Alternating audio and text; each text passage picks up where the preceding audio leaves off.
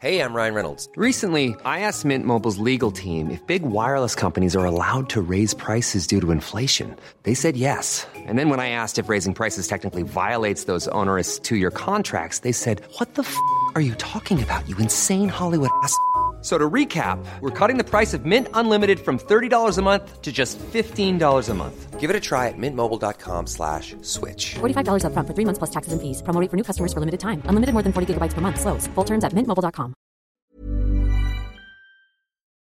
Bonjour à tous, bienvenue sur CNews. Merci de nous avoir choisis. Très heureux de vous accueillir. C'est parti pour la belle équipe en direct jusqu'à 17h avec euh, Christian Proto à mes côtés. Bonjour, fondateur du GIGN. Bonjour. William T. Bonjour, président du Cercle de réflexion Le Millénaire. Et Jérôme Moisan. Bonjour, secrétaire euh, général adjoint unité SGP euh, Police. Au sommaire de nos discussions cet après-midi, les incendies en Gironde, presque un mois, jour pour jour après le méga-feu.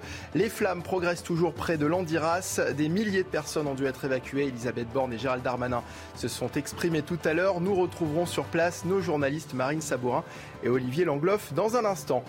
Un nouveau refus d'obtempérer en plein Paris, ça s'est passé avant-hier vers 21h. Un homme n'a pas voulu se soumettre à un contrôle des policiers. Ils l'ont alors poursuivi et ont réussi à l'interpeller grâce à un contact tactique. Nous y reviendrons tout à l'heure. Et puis à Montmartre, l'un des lieux les plus romantiques de la capitale, les délinquants traquent les touristes vol à l'arraché, vente à la sauvette en cette période de vacances, la préfecture de police est obligée de renforcer la présence des forces de l'ordre afin de lutter contre l'insécurité autour des sites touristiques. On va revenir sur tous, ces sujets dans un instant, mais d'abord, il est 14h, il est l'heure de retrouver le rappel des principaux titres de l'actualité de ce jeudi. C'est avec Arthur Muriot. Nouveau refus d'obtempérer cette fois-ci en plein Paris. Les faits se sont déroulés ce mardi aux alentours de 21h. Le conducteur qui roulait sans permis et sous l'emprise de stupéfiants a refusé un contrôle de police. Après une course-poursuite dans les rues de la capitale, les forces de l'ordre ont finalement réussi à stopper l'individu. Dans une tribune publiée dans le journal Le Monde, 31 sénateurs demandent la légalisation du cannabis. Ils font tous partie du groupe socialiste et veulent répondre à une situation qu'ils qualifient d'intenable. Ils annoncent une concertation avant le dépôt d'une proposition de loi. Pour eux, la légalisation donnera plus de moyens d'agir pour, pour protéger les concitoyens et la jeunesse.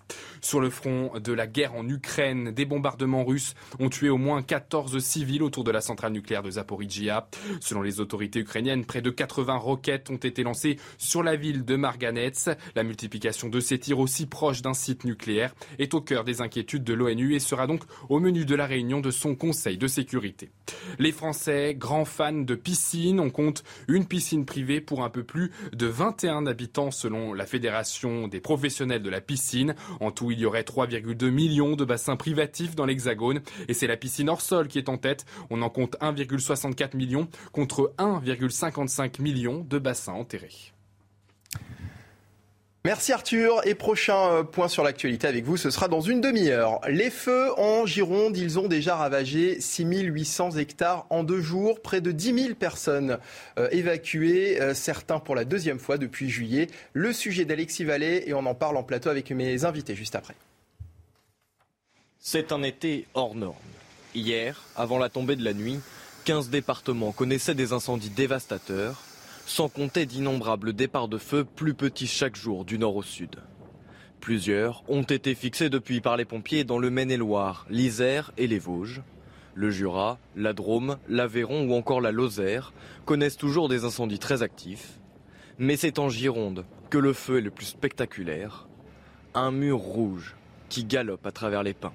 C'est un feu qui est toujours euh, toujours aussi puissant, toujours aussi euh, gigantesque, euh, à l'image euh, de ce que ce département a dû combattre il y a une, quinzaine de jours. Ça donne tout simplement la, mesure de ce chantier qui reste colossal. Éteindre cet incendie devient compliqué pour les pompiers, notamment dû à des conditions météorologiques défavorables. La sécheresse, de fortes chaleurs, une faible hydrométrie et des terrains difficiles d'accès. Pour le moment, euh, le feu, entre guillemets, euh, euh, progresse dans toutes les directions. Le vent est assez peu établi pour le moment. Il va se lever dans le courant de la journée. On nous annonce pour l'instant toujours un vent qui pousserait le, feu normalement plutôt dans une direction du sud-ouest. mais nous avons appris à être prudents par rapport justement au comportement de cet incendie. Avec près de 50 000 hectares brûlés depuis le début de l'année, la France connaît depuis juillet un record de surface incendiée. Alors la Première ministre et le ministre de l'Intérieur étaient sur place euh, tout à l'heure, tout comme notre journaliste Marine euh, Sabourin. Marine, la Première ministre s'est exprimée il y a quelques heures? Oui, tout à fait. Alors, Elisabeth Borne est arrivée avec Gérald Darmanin et euh, la préfète de Gironde, Fabienne Buchot. Ils ont échangé avec les acteurs principaux, donc euh, les pompiers, euh, les gendarmes, les membres de la Croix-Rouge et notamment les maires, les maires qui ont interpellé la première ministre Elisabeth Borne. Le maire de Belin-Bélier, une des communes évacuées, a demandé à Elisabeth Borne davantage de prévention parce que les habitants ont tenté hier et aujourd'hui de rentrer chez eux malgré les interdictions.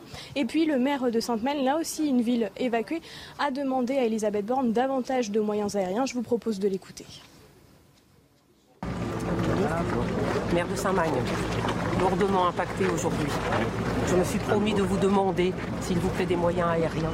Ils ont tellement de facultés à asseoir le feu, fixer, fixer le feu euh, avec les hélicoptères, c'est formidable, mais il en faudrait plus. Je vous assurer qu'on mobilise tous les moyens. on va pouvoir en reparler, mais vraiment les moyens sont mobilisés. On n'a jamais mobilisé autant de moyens aériens. Jamais. Et là, vraiment, on n'hésite pas, on met le paquet. On va avoir des renforts européens. Et donc, vraiment, je peux vous assurer qu'on fait le maximum. Ouais, mais c'est là où on voit qu'on est, on est court sur des, sur des gros feux comme ça. Bah, après, on n'était plus habitué, mais aujourd'hui qu'on voit qu'on court quand même en, en moyen. Ils sont sur le terrain pour nous en parler, mais je pense que les moyens aériens ne feront pas tout. Hein. Elisabeth Borne au PC Sécurité des pompiers. Emmanuel Macron sur son Twitter ont expliqué qu'il y allait avoir un renfort des équipes européennes, notamment euh, l'Autriche, euh, la Grèce ou encore euh, la Roumanie. Deux Canadaires grecs devraient venir ici à Ostens dans les prochaines heures. Emmanuel Macron s'est félicité de cette solidarité européenne. Merci beaucoup euh, Marine Sabourin. Les images sont signées Olivier Gangloff pour euh, euh, CNews. Alors vos réactions d'abord hein, après ces, mots de, notre Première ministre sur place en Gironde, Christian Proto Bien évidemment, il faut, qu'il faut tirer des enseignements. C'est une évidence rare. mais je voudrais rappeler quelque chose qu'on oublie toujours parce que le temps efface ce qu'il y a de bien, mais surtout également ce qu'il y a de mauvais. Il y a eu en 49 un incendie dans la même région immense qui a fait plus de 80 morts et qui faisait succession, donc dans la forêt des Landes, à trois années de sécheresse. Donc les mêmes causes produisant les mêmes effets, on retrouve à peu près le même type de situation, avec un problème qui, à mon avis, est un problème également sur la manière dont les forêts sont gérées, parce qu'il y a eu euh, il avait été tiré des enseignements de cet incendie et l'ONF avait été, euh, l'Organisation nationale des forêts avait été renforcée à l'époque. Et depuis, et c'est bizarre, euh, on retrouve toujours Lavoisier, les mêmes causes produisent les mêmes effets.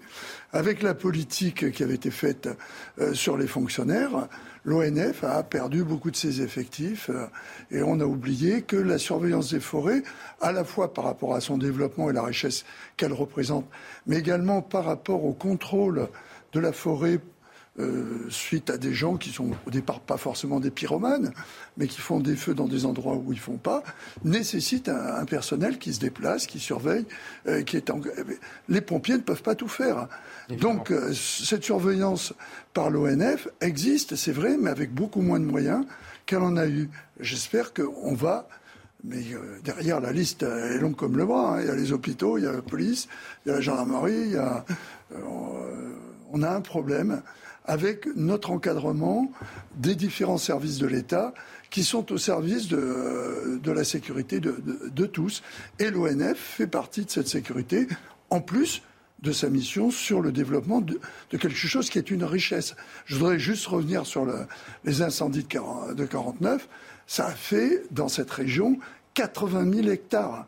C'est énorme. c'est considérable. Euh, Jérôme Moisan, on imagine que la chaleur et, la sécheresse euh, qui continuent de sévir compliquent le travail des, pompiers sur place? En tout cas, favorise ces incendies et complique le travail des, des pompiers et, surtout euh, les empêche de circonscrire ces incendies. Des incendies, il y en a toujours. La difficulté face à cela, c'est de les circonscrire et d'y mettre fin. Il y, a probablement effectivement un problème de gestion des forêts à améliorer, notamment en termes d'occupation des sols, de coupe-feu, sûrement à revoir, peut-être y mettre un peu de technique dans ces coupe-feux et puis, puis les moyens, les moyens matériels, notamment en volant, pour venir soutenir les, les hommes qui sont au sol. William T.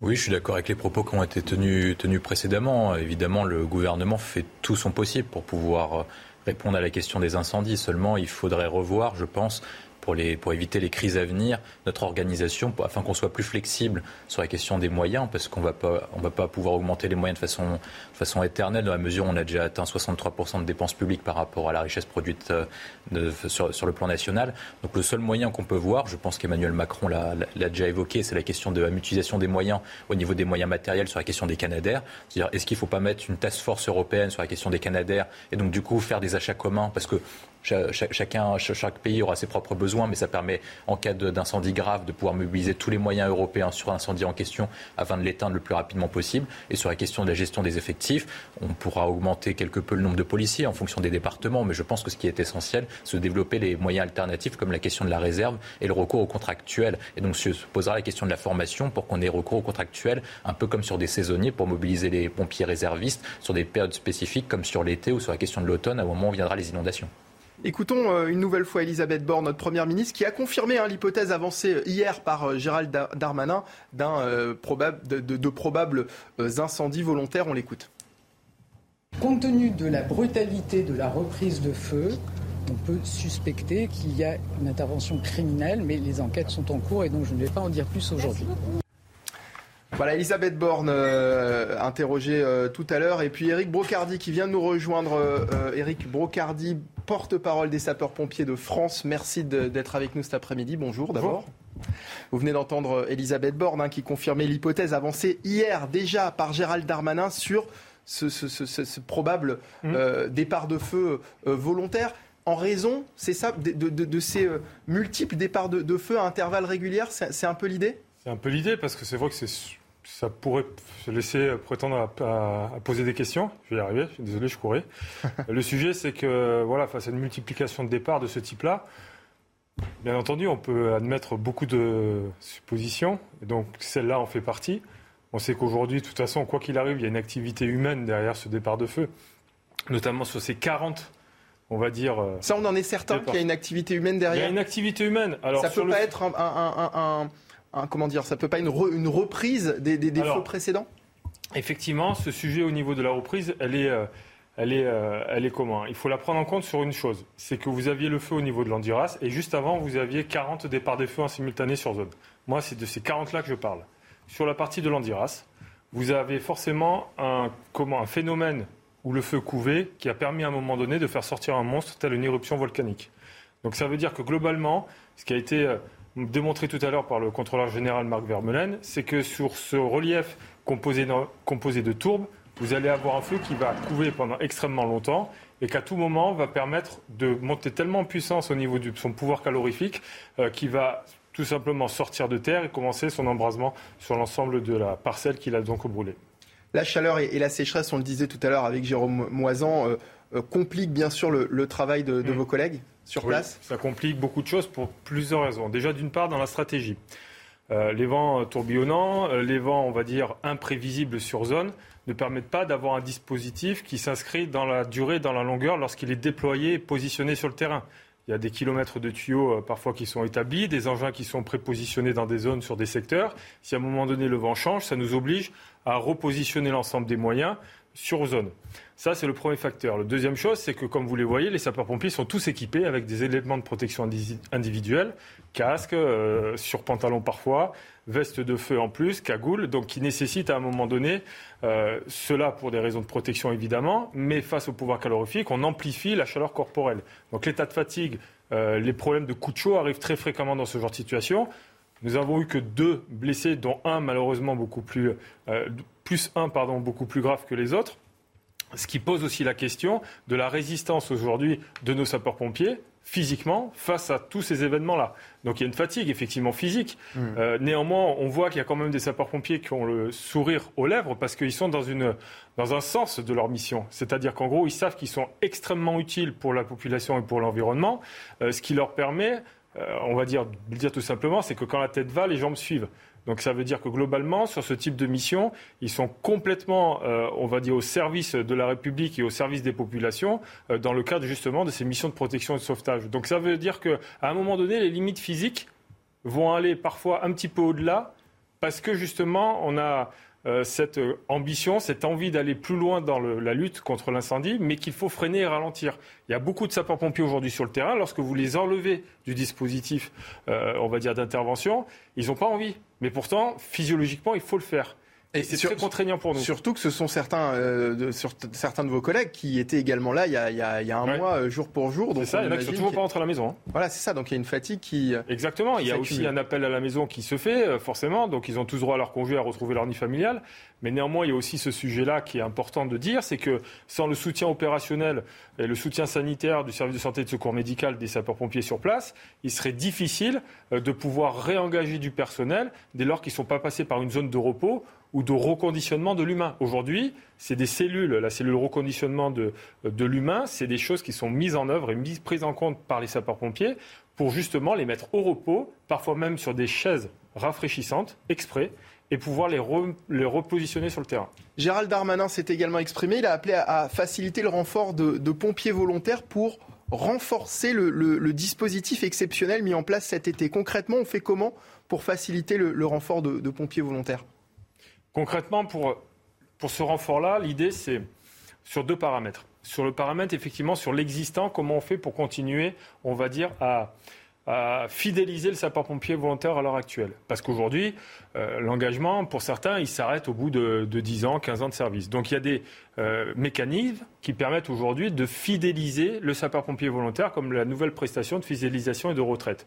En gros, ça veut dire qu'au bout de 20-25 ans de, de sapeur-pompier volontaire, chaque année, il recevra un pécule de 1500-2500 euros, ce qui n'est pas grand-chose. hein. Mais néanmoins, ça permet déjà euh, de- d'essayer de les préserver. Aujourd'hui, ce que l'on demande au niveau de la Fédération nationale, c'est toujours de revaloriser cette nouvelle prestation euh, de fidélisation et de retraite. Donc ça, dans un premier temps. L'idée après derrière, c'est comment on va essayer de susciter de nouvelles vocations. Aujourd'hui, force est de constater que si on n'a pas entre 0 et 10 ans, le métier de pompier, au-delà, il fait plus trop rêver ou on se cherche à faire autre chose. Donc il y a une cassure à un moment donné euh, sur cette volonté de vouloir venir aider et apporter, on va dire, euh, toute son aide à la force des secours, euh, qui disparaît parce que les mentalités et l'évolution des gens aujourd'hui évoluent et changent. Donc je parle de génération X, Y et Z, où une génération à un moment donné de jeunes veut de, veulent de la diversité, veulent du fun ou quoi que ce soit. Soit on le conçoit. Aujourd'hui, les jeunes changent très rapidement de boulot. Aujourd'hui, il faut faire comprendre que notre métier englobe euh, tous ces phénomènes et tous ces facteurs qui peuvent épanouir beaucoup d'individus pour plein de choses. Quand vous faites une intervention le matin à 8 heures, à 9 heures, vous en faites une deuxième, c'est jamais la même. Diversité. Vous pouvez passer du secours sanitaire à l'incendie. Le deuxième point, c'est que vous intégrez une caserne de sapeurs-pompiers qui devient quelque part une deuxième famille, un groupe de copains, un groupe d'amis, euh, qui derrière crée euh, effectivement une bulle sociale énorme. Le troisième point aussi, il faut l'évoquer, c'est que quand on revêt un uniforme, on est tous pareils. Oui, bien sûr. Mais après, ce que, ce ce que vous décrivez, on, on peut évidemment décrire la même chose pour, euh, pour euh, la police, hein, par Bien sûr. exemple. Et, et on, on connaît aujourd'hui les, les difficultés que rencontrent euh, les, policiers pour, pour recruter. Et comme vous le dites, c'est aussi générationnel. Il y a, les, les jeunes ont, ont peut-être aussi envie d'autres choses aujourd'hui. Sauf que, je me permets de vous couper, c'est que la différence de la police, c'est que nous, nous, en fait, nous reposons sur un maillage départemental, avec, on va dire, une indépendance départementale. Donc, quand il y a une campagne euh, de recrutement qui est faite, elle est faite au niveau départemental. Et elle n'a jamais été national. faite au niveau national. Chose qui est différente pour la police nationale. D'ailleurs, à part la Fédération nationale des pompiers de France aujourd'hui, personne n'a pris en compte la notion d'une campagne de communication digne de ce nom au travers les écrans. L'année dernière, on a pris notre bâton de pèlerin pour aller chercher des espaces publicitaires gratuits Mais, sur mais en quoi est-ce que ça change sur la, euh, Mais bien sûr, sur la revalorisation mais, du métier mais déjà, il faut jeunes? valoriser ceux qui y sont déjà. Les gens, les, sapeurs-pompiers, si à un moment donné, ils sont tous là à réclamer une vraie campagne, et ça faisait partie des propositions euh, d'une mission sénatoriale euh, sur le volontariat, qui préconisait à un moment donné dans ses propositions de faire une campagne de communication digne de ce nom, comme l'armée ou comme la police nationale. Ça n'a jamais été pris en compte, c'est la Fédération nationale qui va la porter dès la rentrée avec le groupe Avas et Media School. Donc ça veut dire que globalement, déjà, eux, en se voyant au même niveau que les autres, ils vont se sentir déjà valorisés, donc pérennité de mmh. l'engagement et susciter de nouvelles vocations. Alors, dans le reste de l'actualité, évidemment, la sécheresse, on en parlait, qui ravive les, tensions autour de l'usage de l'eau, notamment par les agriculteurs. Ainsi, un groupe anonyme a revendiqué la dégradation de euh, deux grandes réserves d'eau utilisées euh, sous contrôle strict des pouvoirs publics par des agriculteurs irrigants du, du sud euh, vendéen. Les réserves ne fuient pas, mais des travaux considérables vont devoir être effectués pour leur remise en état. Le sujet de Michael Chailloux. Les traces de l'effraction sont encore bien visibles. Un tiers des bâches qui assurent l'étanchéité de la réserve de 783 000 mètres cubes ont été découpées au cutter dans la nuit de lundi à mardi.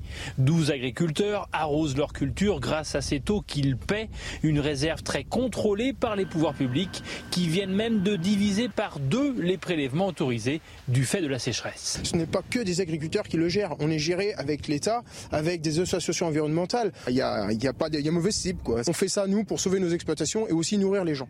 Redoutant de nouvelles dégradations, la gendarmerie renforce les contrôles. Les dégâts sont estimés à 1 million d'euros pour les deux réserves vandalisées. L'action a été revendiquée par un groupe anonyme qui dénonce la monoculture du maïs irrigué inadapté à la région. Erreur, réponse est agriculteur bio.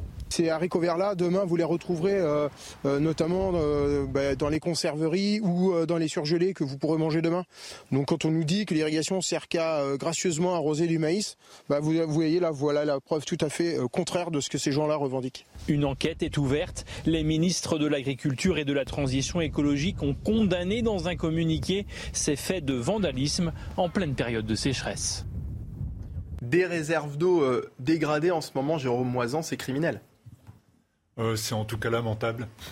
Euh, parce qu'en plus, elle concourt à arroser euh, les végétaux qui vont concourir à, inonder le marché de matières premières alimentaires.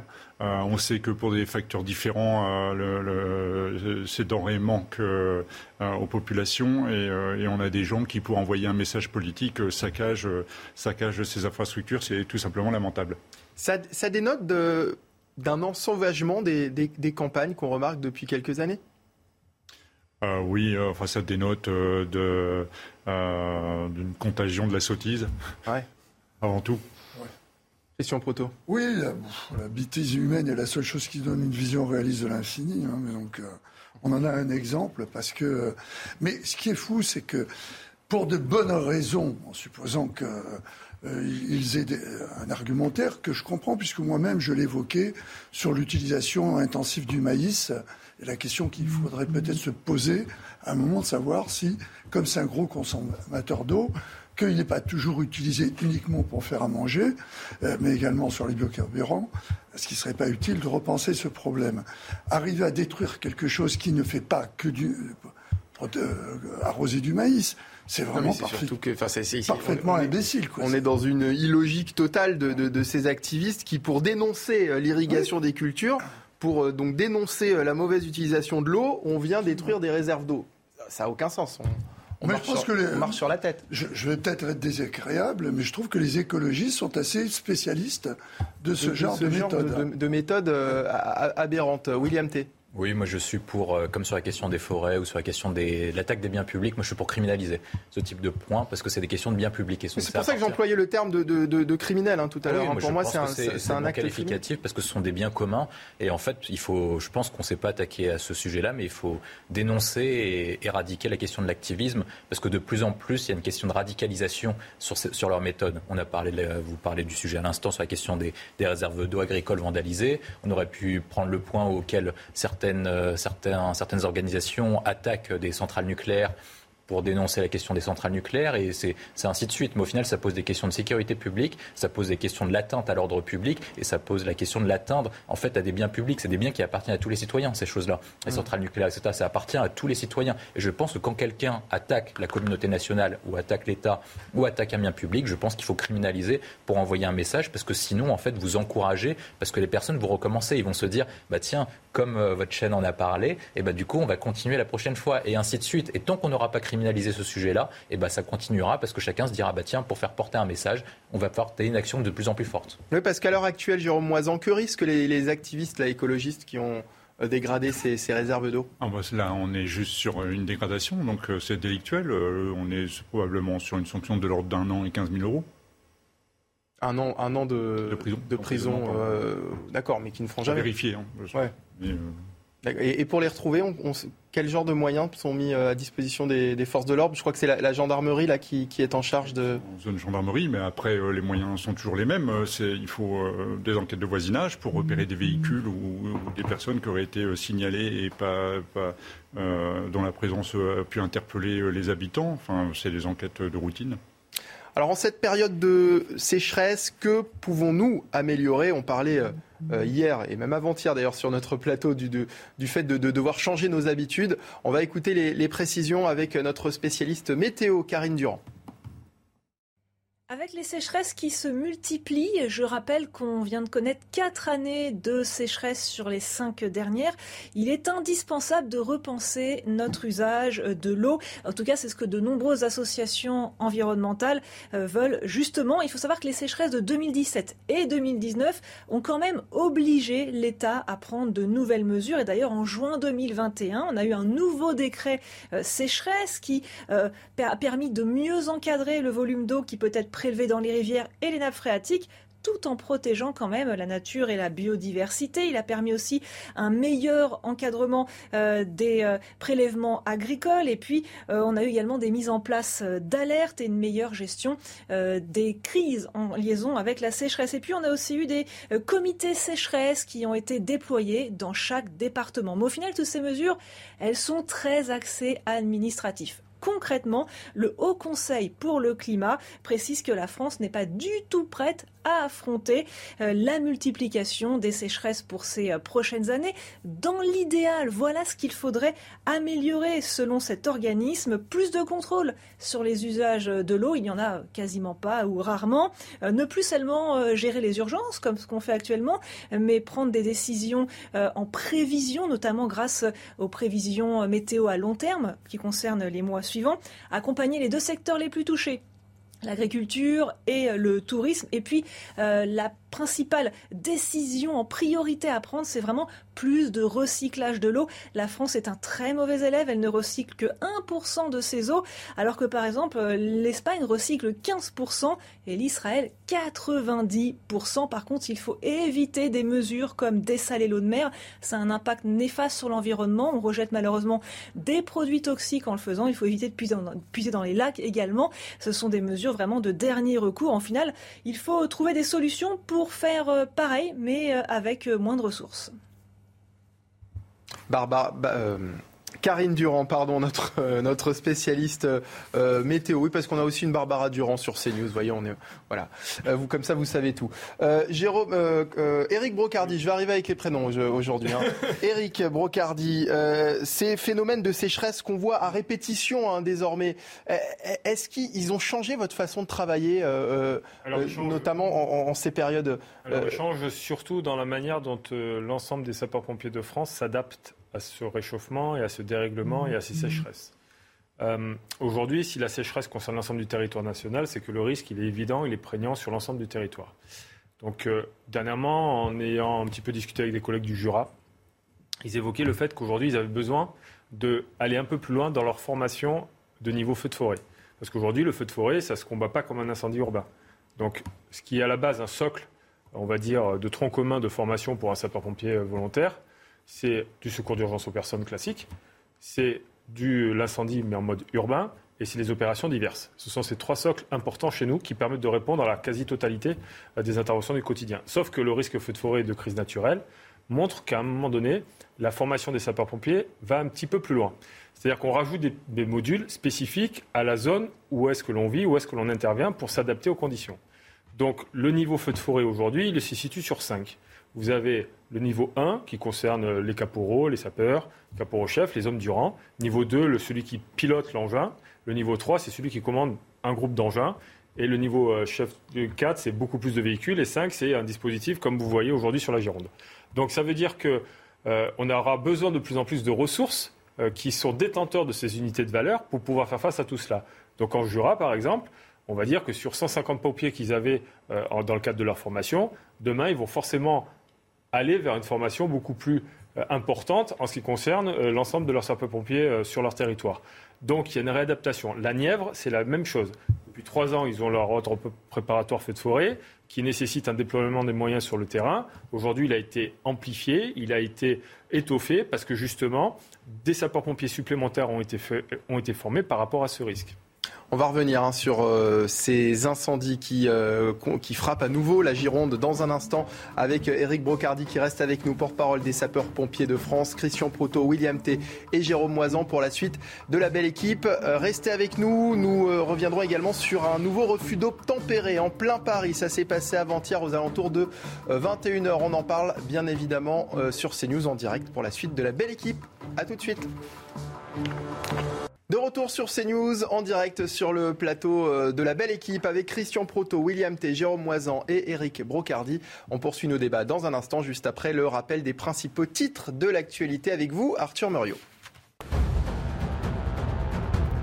Dans le Maine-et-Loire, alors que les incendies ont ravagé plus de 1500 hectares de forêt, les autorités annoncent que les deux feux seraient fixés. Plus de 500 pompiers sont mobilisés dans le département, mais la vigilance reste de mise. Les combattants du feu ont répertorié près de 22 points sensibles où d'éventuelles reprises pourraient avoir lieu. Face à la flambée de variole du singe, il est désormais possible de se faire vacciner en pharmacie. Toutefois, ce dispositif expérimental durera seulement deux semaines et concernera uniquement cinq officines en Ile-de-France, en PACA et dans les Hauts-de-France. Dans l'Hexagone, 30 000 personnes se seraient déjà fait vacciner selon le ministre de la Santé. Et en tout, 54 585 doses ont été livrées au centre de vaccination du pays. Terminé les billets d'avion à 10 euros voire moins. C'est le patron de la compagnie Ryanair, Michael O'Leary, qui a fait cette annonce. En raison la guerre en Ukraine, a entraîné une hausse des prix de l'énergie. Pour le PDG, il faudra attendre plusieurs années avant de revoir des billets d'un tel montant. Merci Arthur. Un nouveau refus d'obtempérer en plein Paris. Ça s'est passé avant-hier vers 21h. Un homme n'a pas voulu se soumettre à un contrôle des policiers. Ils l'ont alors poursuivi et ont réussi à l'interpeller grâce à un contact tactique. Je vous invite à regarder euh, les images qui sont impressionnantes euh, et on, et on commente juste après avec vous, bien sûr.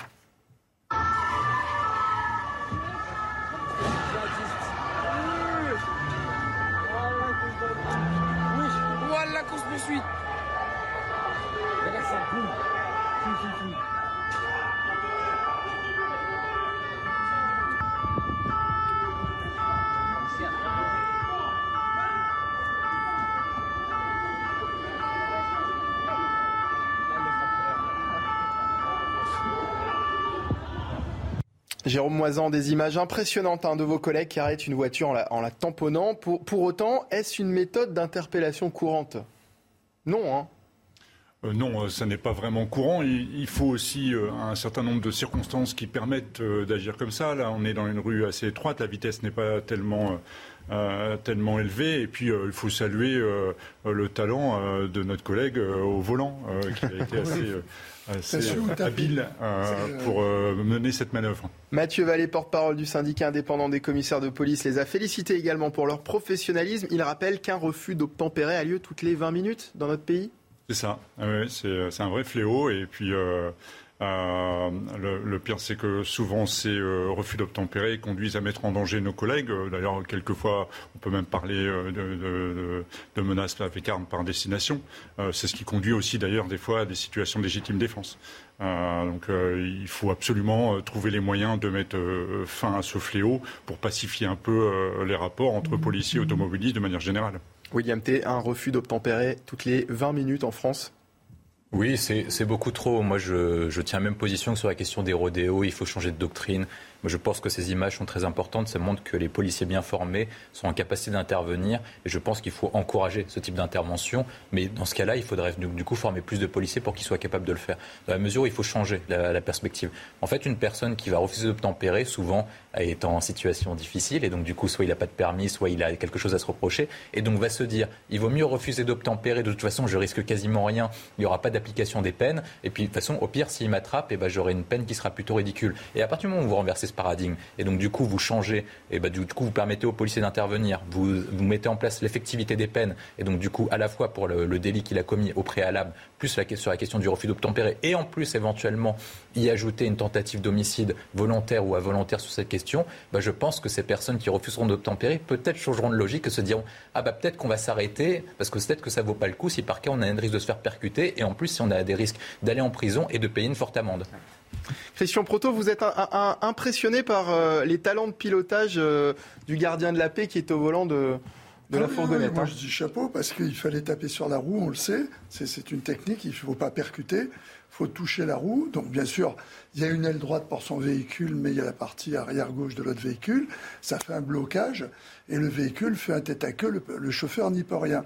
Mais ça, c'est super. Mais euh, je suis d'accord avec vous. C'est c'est particulier, il faut que les circonstances s'y prêtent. Et William a raison de reprendre son cheval de bataille euh, autour de, cette technique, mais il y a des circonstances où s'il y a trop de monde et tout, on sait très bien que ça peut avoir, pour les gens qui sont autour, amener des conséquences plus dramatiques que simplement ce que l'on a vu. C'est un, arrêt avec un tête à queue. Je voudrais revenir sur quelque chose, ce que l'on sait, c'est-à-dire que en prise de la drogue, et puis euh, pas de permis c'est, euh, je pense, je n'ai pas les statistiques, mais je pense la majorité des refus d'obtempérer. C'est le curriculum vitae des, euh, des, refus d'obtempérer. William T. Oui, moi je partage ce qu'a dit, ce qu'a dit Christian. En fait, on a, il y a des raisons pour lesquelles on refuse d'obtempérer. Ça, ça nous est tous arrivé, ou en tout cas on connaît des personnes. Ça vous est arrivé de refuser Non, non, moi j'ai pas le permis. Moi j'ai pas le permis, moi. Mais je connais des personnes qui, par exemple, ont, la police demande de s'arrêter, mais la plupart, 90% des Français acceptent de s'arrêter.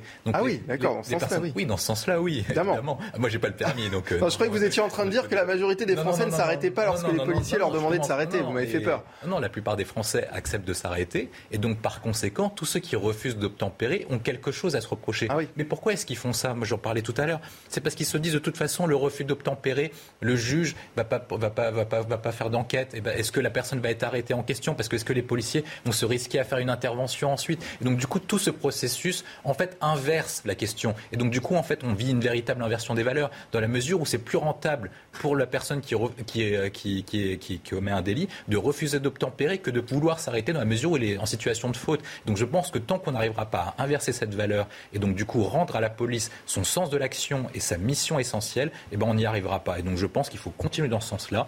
Cette image montre que des policiers bien formés peuvent intervenir. Christian le rappelait et Jérôme Loisan aussi. C'est-à-dire qu'évidemment, il faut être formé, il y a des conditions précises pour le faire. Il ne s'agit pas de devenir des cow-boys en hmm. question, mais de permettre aux policiers, si, la situation l'indique, de pouvoir intervenir. Et je pense que ça leur permettra de redonner du sens à l'action et ça permettra même de répondre à la question d'Éric Brocardi sur la question de l'engagement et du sens. Parce qu'effectivement, vous avez beaucoup de policiers qui se disent bah, tiens, moi je mène une mission, le salaire est très faible, je vis des situations de plus en plus difficiles et en plus, quand je fais ma mission, on me reproche, on me reproche d'exercer correctement ma mission c'est une véritable inflation des valeurs et je pense que tout qu'on sera dessus, on n'y arrivera pas. Sur le plan juridique, euh, Jérôme Moisan, est-ce qu'il y a quelque chose qui est, prévu, bien sûr euh, sur le refus d'obtempérer, alors évidemment, on imagine que la personne interpellée euh, va être jugée sur son délit, mais est-ce que le refus d'obtempérer alourdit le délit? Ah ben, le refus d'obtempérer est un délit au code de la route. Euh, donc il, suffit à ce qu'elle soit sanctionnée. Si en plus euh, il y a un faisceau de délits comme euh, la conduite sous l'emprise de, de matière stupéfiante ou, ou avec en défaut ou, sans permis, eh ben ça, ça, ça, conduit à une sanction en théorie plus lourde. Mais plus lourde, ça, ça, reste à vérifier parce qu'effectivement, je rejoins ce qui vient d'être dit. la sanction, c'est tout ce qui peut nous sauver et concourir à améliorer cette situation. Alors le véhicule pour poursuivi a été endommagé, euh, peut-être même le véhicule de police, certainement même. Est-ce que le, le, policier euh, risque quelque chose pour ça? Euh, on ne va pas faire un constat. Compte, tenu, compte tenu euh, de l'issue de cette intervention, euh, de, de l'environnement médiatique euh, qu'elle suscite, je pense que le collègue prend pas beaucoup de risques. si par contre il avait interpellé personne ou qu'il avait blessé une maman avec une enfant dans la poussette euh, eh ben, on ne serait pas tout à fait sur le même sujet. Et c'est exactement ce qui justifie notre frilosité euh, sur, euh, sur ces méthodes. Parce que forcément, quelle que soit la formation, quelle que soit la doctrine, on appellera au discernement de nos collègues, sauf qu'on sait que dans ce genre de situation, il y a ce qu'on appelle l'effet tunnel qui empêche justement l'analyse et, ce, discernement. Et on a des collègues qui, si ils, croient que ça leur est autorisé, essaieront d'avoir la même pratique à 90 ou à 150 km/h et, le résultat ne sera pas du tout le même. Oui, c'est ce que disait euh, Christian Proto euh, tout à l'heure. C'est vrai que le, cette intervention est spectaculaire. Mais euh, il y, y, a toujours un risque. On est dans une petite rue de Paris. Il aurait effectivement pu y avoir des passants, des gens qui traversent au même moment, et, et, ça aurait aussi pu être dramatique. C'est tout le problème des courses-poursuites aussi, hein. on leur, où justement on freine parce qu'on se dit quel va être le résultat euh, si par hasard il y a, un vélo qui passe ou une trottinette. Euh, euh, c'est très, c'est pas aussi évident que ça. Là, on est dans un cas qui est sympathique parce que dans le cas dissuasif, ça fait des images qui disent tu veux t'en aller, tu vas te faire prendre, mais euh, c'est pas, pas, pas évident du tout. Et je crois qu'il y a d'une manière générale, pour les agents, cette euh, celui qui est à côté qui dit attention, est-ce que ça en vaut le risque Est-ce que ça en vaut la peine Eric Bocardi, vous êtes euh, regardez, je vois que vous regardez depuis tout à l'heure ces images, euh, impressionné par l'intervention de, de, ce, de ce gardien de la paix. Dans situation, on est extrêmement solidaire des, des, forces de police parce qu'on intervient ensemble dans le même sens et dans le même but. c'est vrai que ça reste toujours assez spectaculaire parce que nous, en général, parfois, on arrive après qu'une intervention de la police s'opère ou des fois, on arrive avant la police, parce que c'est nous les premiers intervenants, ils ont besoin de venir pour nous aider en protection. Donc euh, déjà, je tiens à tous les remercier parce qu'ils font un travail remarquable au quotidien, on ne le souligne pas assez. C'est souvent assez euh, transparent quand on regarde que les pompiers. Mais euh, là, effectivement, ce pas des habitudes, des, images qu'on a habituellement tendance à voir sur, sur la télé. c'est vrai qu'il y a toujours voilà, un, juge arbitre à, à, voir. Est-ce que si, est-ce que là, on peut, avec des si, on remettrait le monde en bouteille je pense que néanmoins, euh, voilà, je me place du côté des forces de la République aujourd'hui, parce que c'est mon rôle et c'est mon devoir aussi, et qu'à partir de là, on se doit aussi euh, de rester sur ce genre d'attitude. Et j'apprécie une chose, c'est que j'ai fait aussi l'objet euh, de certains désobéissements, mais c'était encore ma mère que je salue. D'accord. ok, donc c'est pas la même chose, effectivement. Vous n'avez pas eu besoin de lui rentrer dedans avec un, véhicule, enfin j'espère pas en tous les cas. Euh, je voudrais qu'on écoute euh, Sonia Fible, qui est porte-parole de la police nationale, qui était interrogée à ce sujet par nos confrères d'LCI. On l'écoute. Nous euh, prêtons une attention forte, et c'est notre mission, à la protection euh, des citoyens, des usagers de la route, également à la sécurité des policiers, la sécurité physique, mais également la sécurité juridique. Vous n'êtes pas sans savoir que nous avons notre action qui est passée au crible de l'opinion euh, publique, médiatique, mais également juridique et judiciaire. Et même en interne d'ailleurs. Et même en interne, euh, puisque nous avons un contrôle interne qui est extrêmement fort. Et puis euh, également, euh, évidemment, la protection de ceux qui commettent ces infractions et qui en sont pleinement responsables. Donc il n'y a pas de généralisation de cette technique. La police nationale n'utilise pas de manière générale et, et continue ces techniques. Ce n'est pas une instruction permanente. La porte-parole de la police nationale qui, qui semble ne pas clairement soutenir le, le collègue Jérôme Moisan ah ça, on y veillera, euh, mais en tout cas, elle condamne pas non plus euh, la pratique. moi, je pense que pour le coup, je, faisais allusion au discernement qui est nécessaire dans ce genre de situation, et je pense qu'on a un collègue qui a clairement fait preuve de vraiment de beaucoup de discernement. il a vu que la rue était déserte, il a, considéré que la vitesse pouvait permettre de, de, se lancer dans une manœuvre comme celle-là, et puis il l'a réussi. franchement, de part en part, je pense que cette action-là est à souligner. On va revenir bien sûr sur euh, le sujet de feux de, Gironde hein, qui ont déjà euh, ravagé 6800 hectares en deux jours, près de 10 000 personnes euh, évacuées, certaines pour la deuxième fois depuis juillet. La Première ministre et le ministre de l'Intérieur étaient sur place tout à l'heure. Éric Brocardi, vous avez entendu les, mots d'Elisabeth Borne. Je voulais avoir votre réaction au, sujet de de, son déplacement déjà euh, euh, ce matin. Ce qui est important, c'est qu'elle se soit déplacée. C'est le plus haut sommet de l'exécutif en ce qui concerne euh, sa présence. Donc le lien qu'elle a avec l'ensemble des acteurs des différentes localités est extrêmement important puisque chacun a pu, faire part auprès de Madame la Première ministre des inquiétudes, aussi de tout, ce qui est mis en œuvre pour pouvoir essayer de contrer aux côtés des, des sapeurs-pompiers de toutes les autres forces de venir à bout de ce sinistre. Donc ça veut dire que globalement, on est sur un sujet qui vient rajouter, on va dire, un niveau supplémentaire par rapport à ce qui s'est passé hier, où on est resté euh, euh, sur la partie Aveyron avec le ministre de l'Intérieur, qui est notre ministre de tutelle, sur le sujet pompier. Là, elle est venue sur une orientation beaucoup plus globale et au niveau national, avec la prise en compte de tous les acteurs. Ce qui est important aussi, c'est qu'il y a une gamme supplémentaire qui soit aujourd'hui gradué avec la prise en compte par le président de la République sur les notions de renforcement au niveau de l'aide européenne. Donc on voit bien que c'est hiérarchisé. Qu'importe la couleur politique, qu'importe le sujet des personnalités, aujourd'hui il y a des décisions qui sont prises, euh, qui sont aujourd'hui à, même de pouvoir répondre à certains niveaux euh, de réponse opérationnelle qui sont extrêmement nécessaires dans une situation de crise. C'est quand même pas anodin aujourd'hui euh, de voir sur l'autoroute des pompiers allemands, des pompiers polonais qui, viennent, qui viennent nous voir en renfort et qui viennent nous prêter main forte. C'est exceptionnel. Donc ce sujet-là aujourd'hui, il ne doit pas lui être lieu à, à différentes polémiques. Est-ce qu'on est assez? Pas assez. On le sait qu'on n'est pas assez. Euh, on a une puissance de feu dès le départ avec un ogre qui est sorti de terre et qui a tout ravagé. En l'espace d'une minute, il a parcouru 10 stades de foot. Qu'est-ce que vous voulez faire? Même si vous mettez euh, les meilleurs avions, même si vous mettez euh, tout ce qu'il y a de, plus possible en œuvre, ça, ça aurait servi à rien. Pire encore, on aurait eu encore plus de pompiers blessés. Il faut rappeler quand même qu'on a deux pompiers légèrement blessés et un autre un peu plus grave, extrêmement brûlé. Donc ce n'est pas seulement un problème de moyens. Mais le, voilà, le contrat aussi, mais c'est un problème d'intensité. Si on doit mettre plus de moyens, c'est que l'intensité devant nous elle est beaucoup plus forte. Et la nature, quand elle a décidé, elle a décidé. Voilà, c'est comme ça parce que les forces derrière météorologiques ont montré qu'à un moment donné, le sujet, c'était eux qui tenaient la main et que nous, nous n'y arrivons pas à faire pour l'instant ce bras de fer.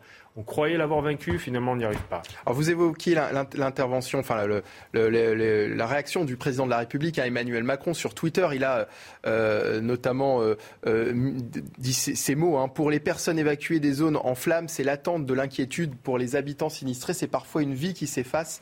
Sauver toutes les vies, sauver tout ce qui peut l'être, puis reconstruire. Personne ne sera oublié. Le président de la, République, qui se fait discret en cette période estivale, on, on l'a peu vu ou même pas vu du tout même hein, ces dernières semaines. C'était important qu'il s'exprime en personne sur le sujet des incendies et pas seulement par le biais de sa première ministre? Euh, Bon, déjà, enfin. J'entends déjà les critiques arriver sur les réseaux sociaux, mais je tiens à dire qu'il a été déjà présent lors du premier feu de Gironde, déjà dans un premier temps. Oui, c'est vrai faut le reconnaître. Euh, il était présent.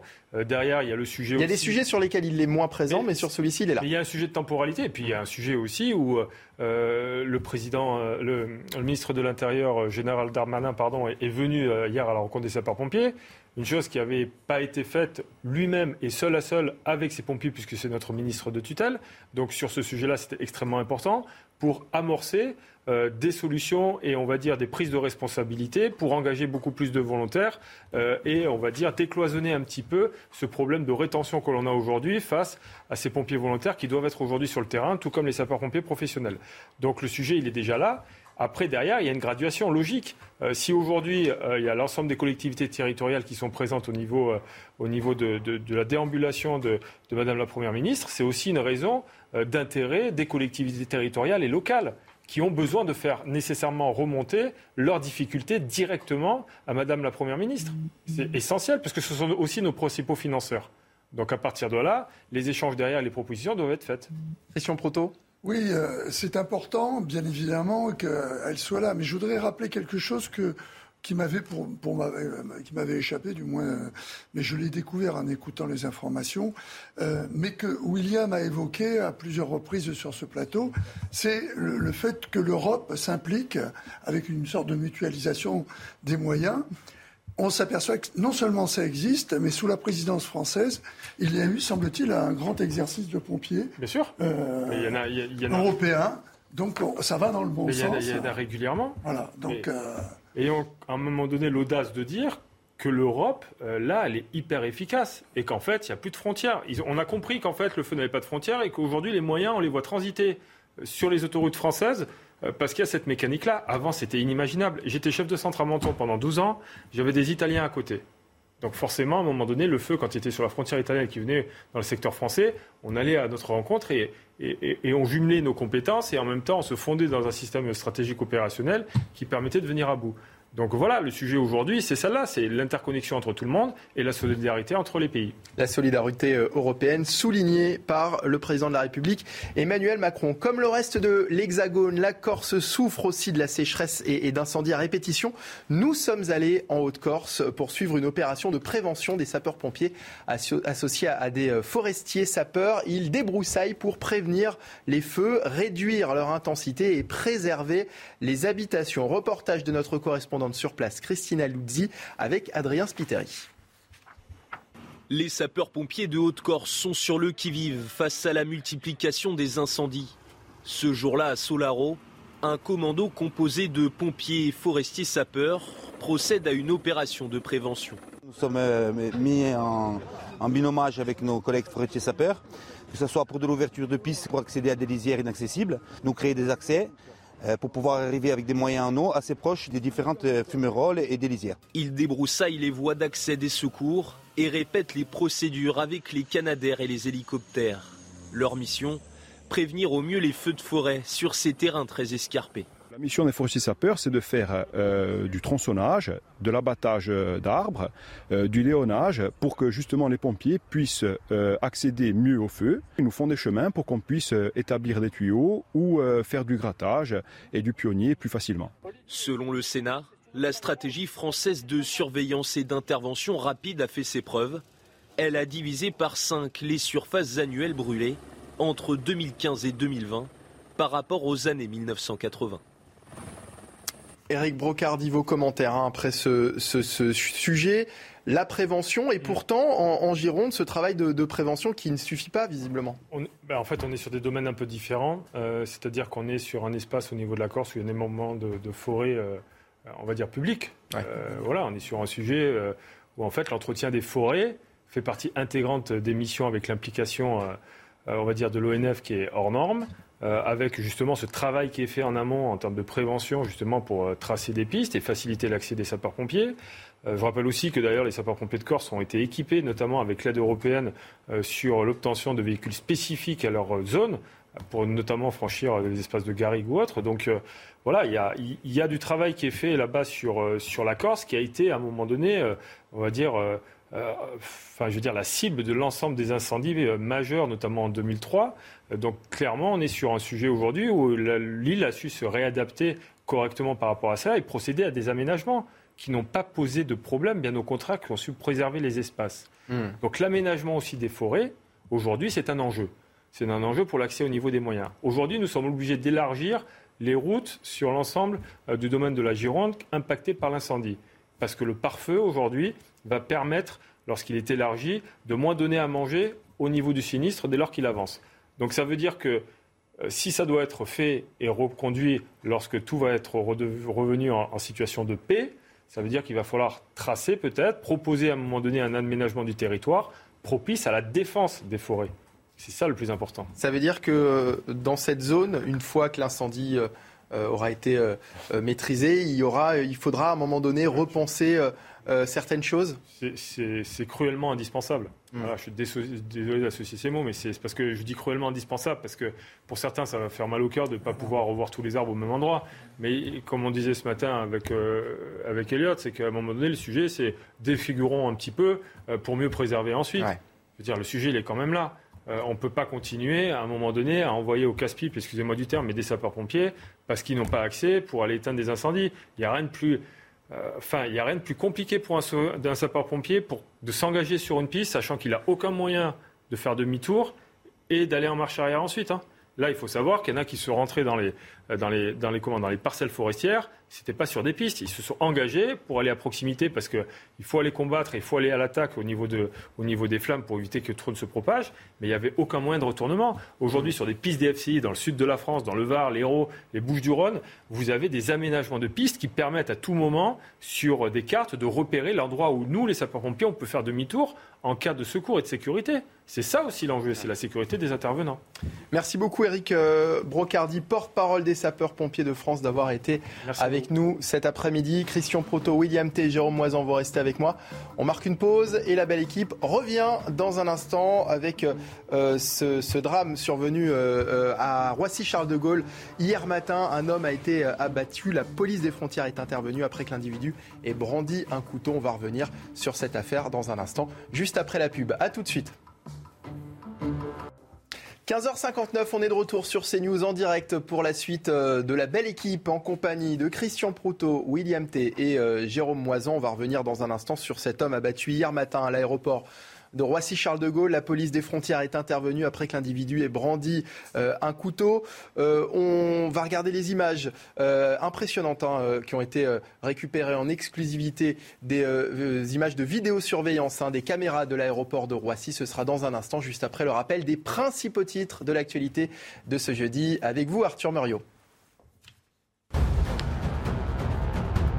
Alors que le feu continue de progresser en Gironde, la première ministre Elisabeth Borne, accompagnée du ministre de l'Intérieur, sont arrivés à Austin. Objectif de cette visite, montrer la mobilisation de l'exécutif dans la lutte contre les incendies. Rien que pour ce département, plus de 6800 hectares de végétation ont été ravagés par les flammes.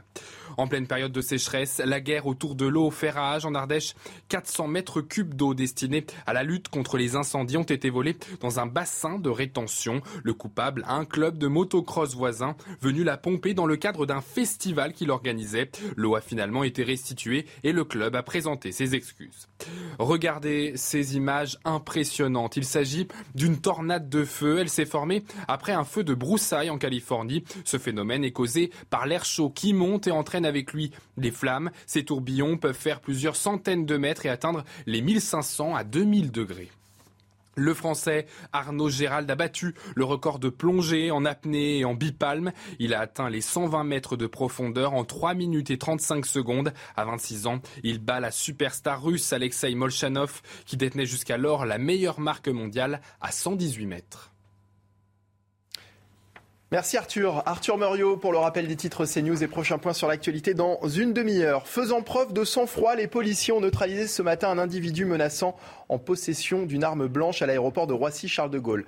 Avait indiqué la préfecture de police sur son compte Twitter hier. Ça s'est passé hier matin. Ces images exclusives prises par les caméras de surveillance de l'aéroport pendant que les policiers tentaient de maîtriser euh, l'individu. Je vous propose de, les regarder, ces, images, et vous allez me donner vos, réactions euh, euh, en plateau.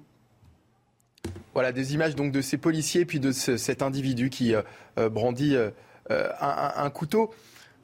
Jérôme Moisan, qu'est-ce que ça vous évoque? Eh ben, une situation de légitime défense. On voit que l'individu est, avant que mon collègue ne fasse feu, euh, à, un mètre, euh, deux au grand maximum de lui, euh, couteau, couteau tendu, menaçant. on est parfaitement dans le cadre de la légitime défense. le collègue a cherché à le neutraliser, c'est ce qui est arrivé. Après, c'est très regrettable que la personne en soit décédée, mais il n'y a pas grand-chose à dire sur le cadre juridique employé.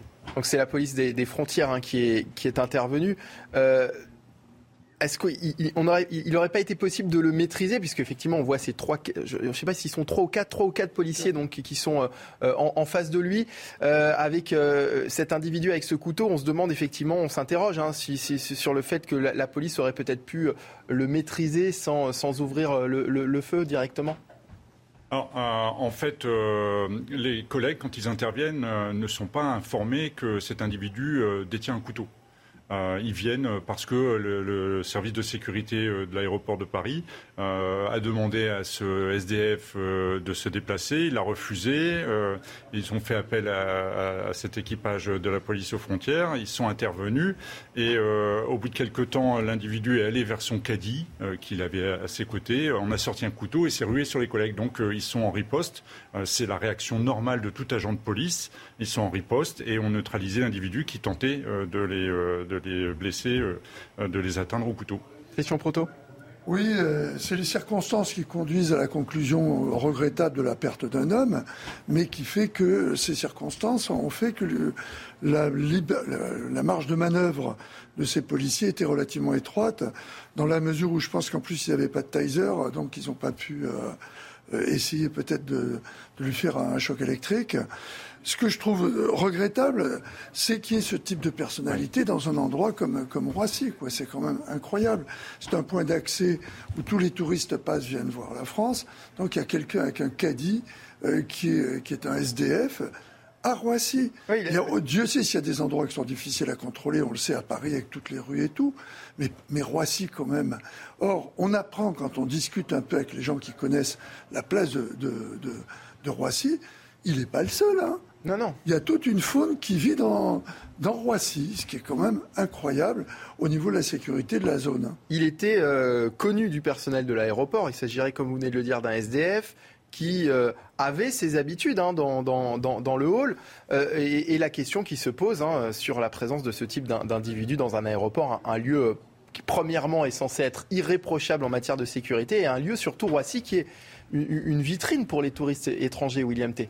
Oui, tout à fait. Je rejoins les propos de Christian Proto. Moi, ce qui m'interpelle, c'est déjà les forces de l'ordre ont, bien réagi.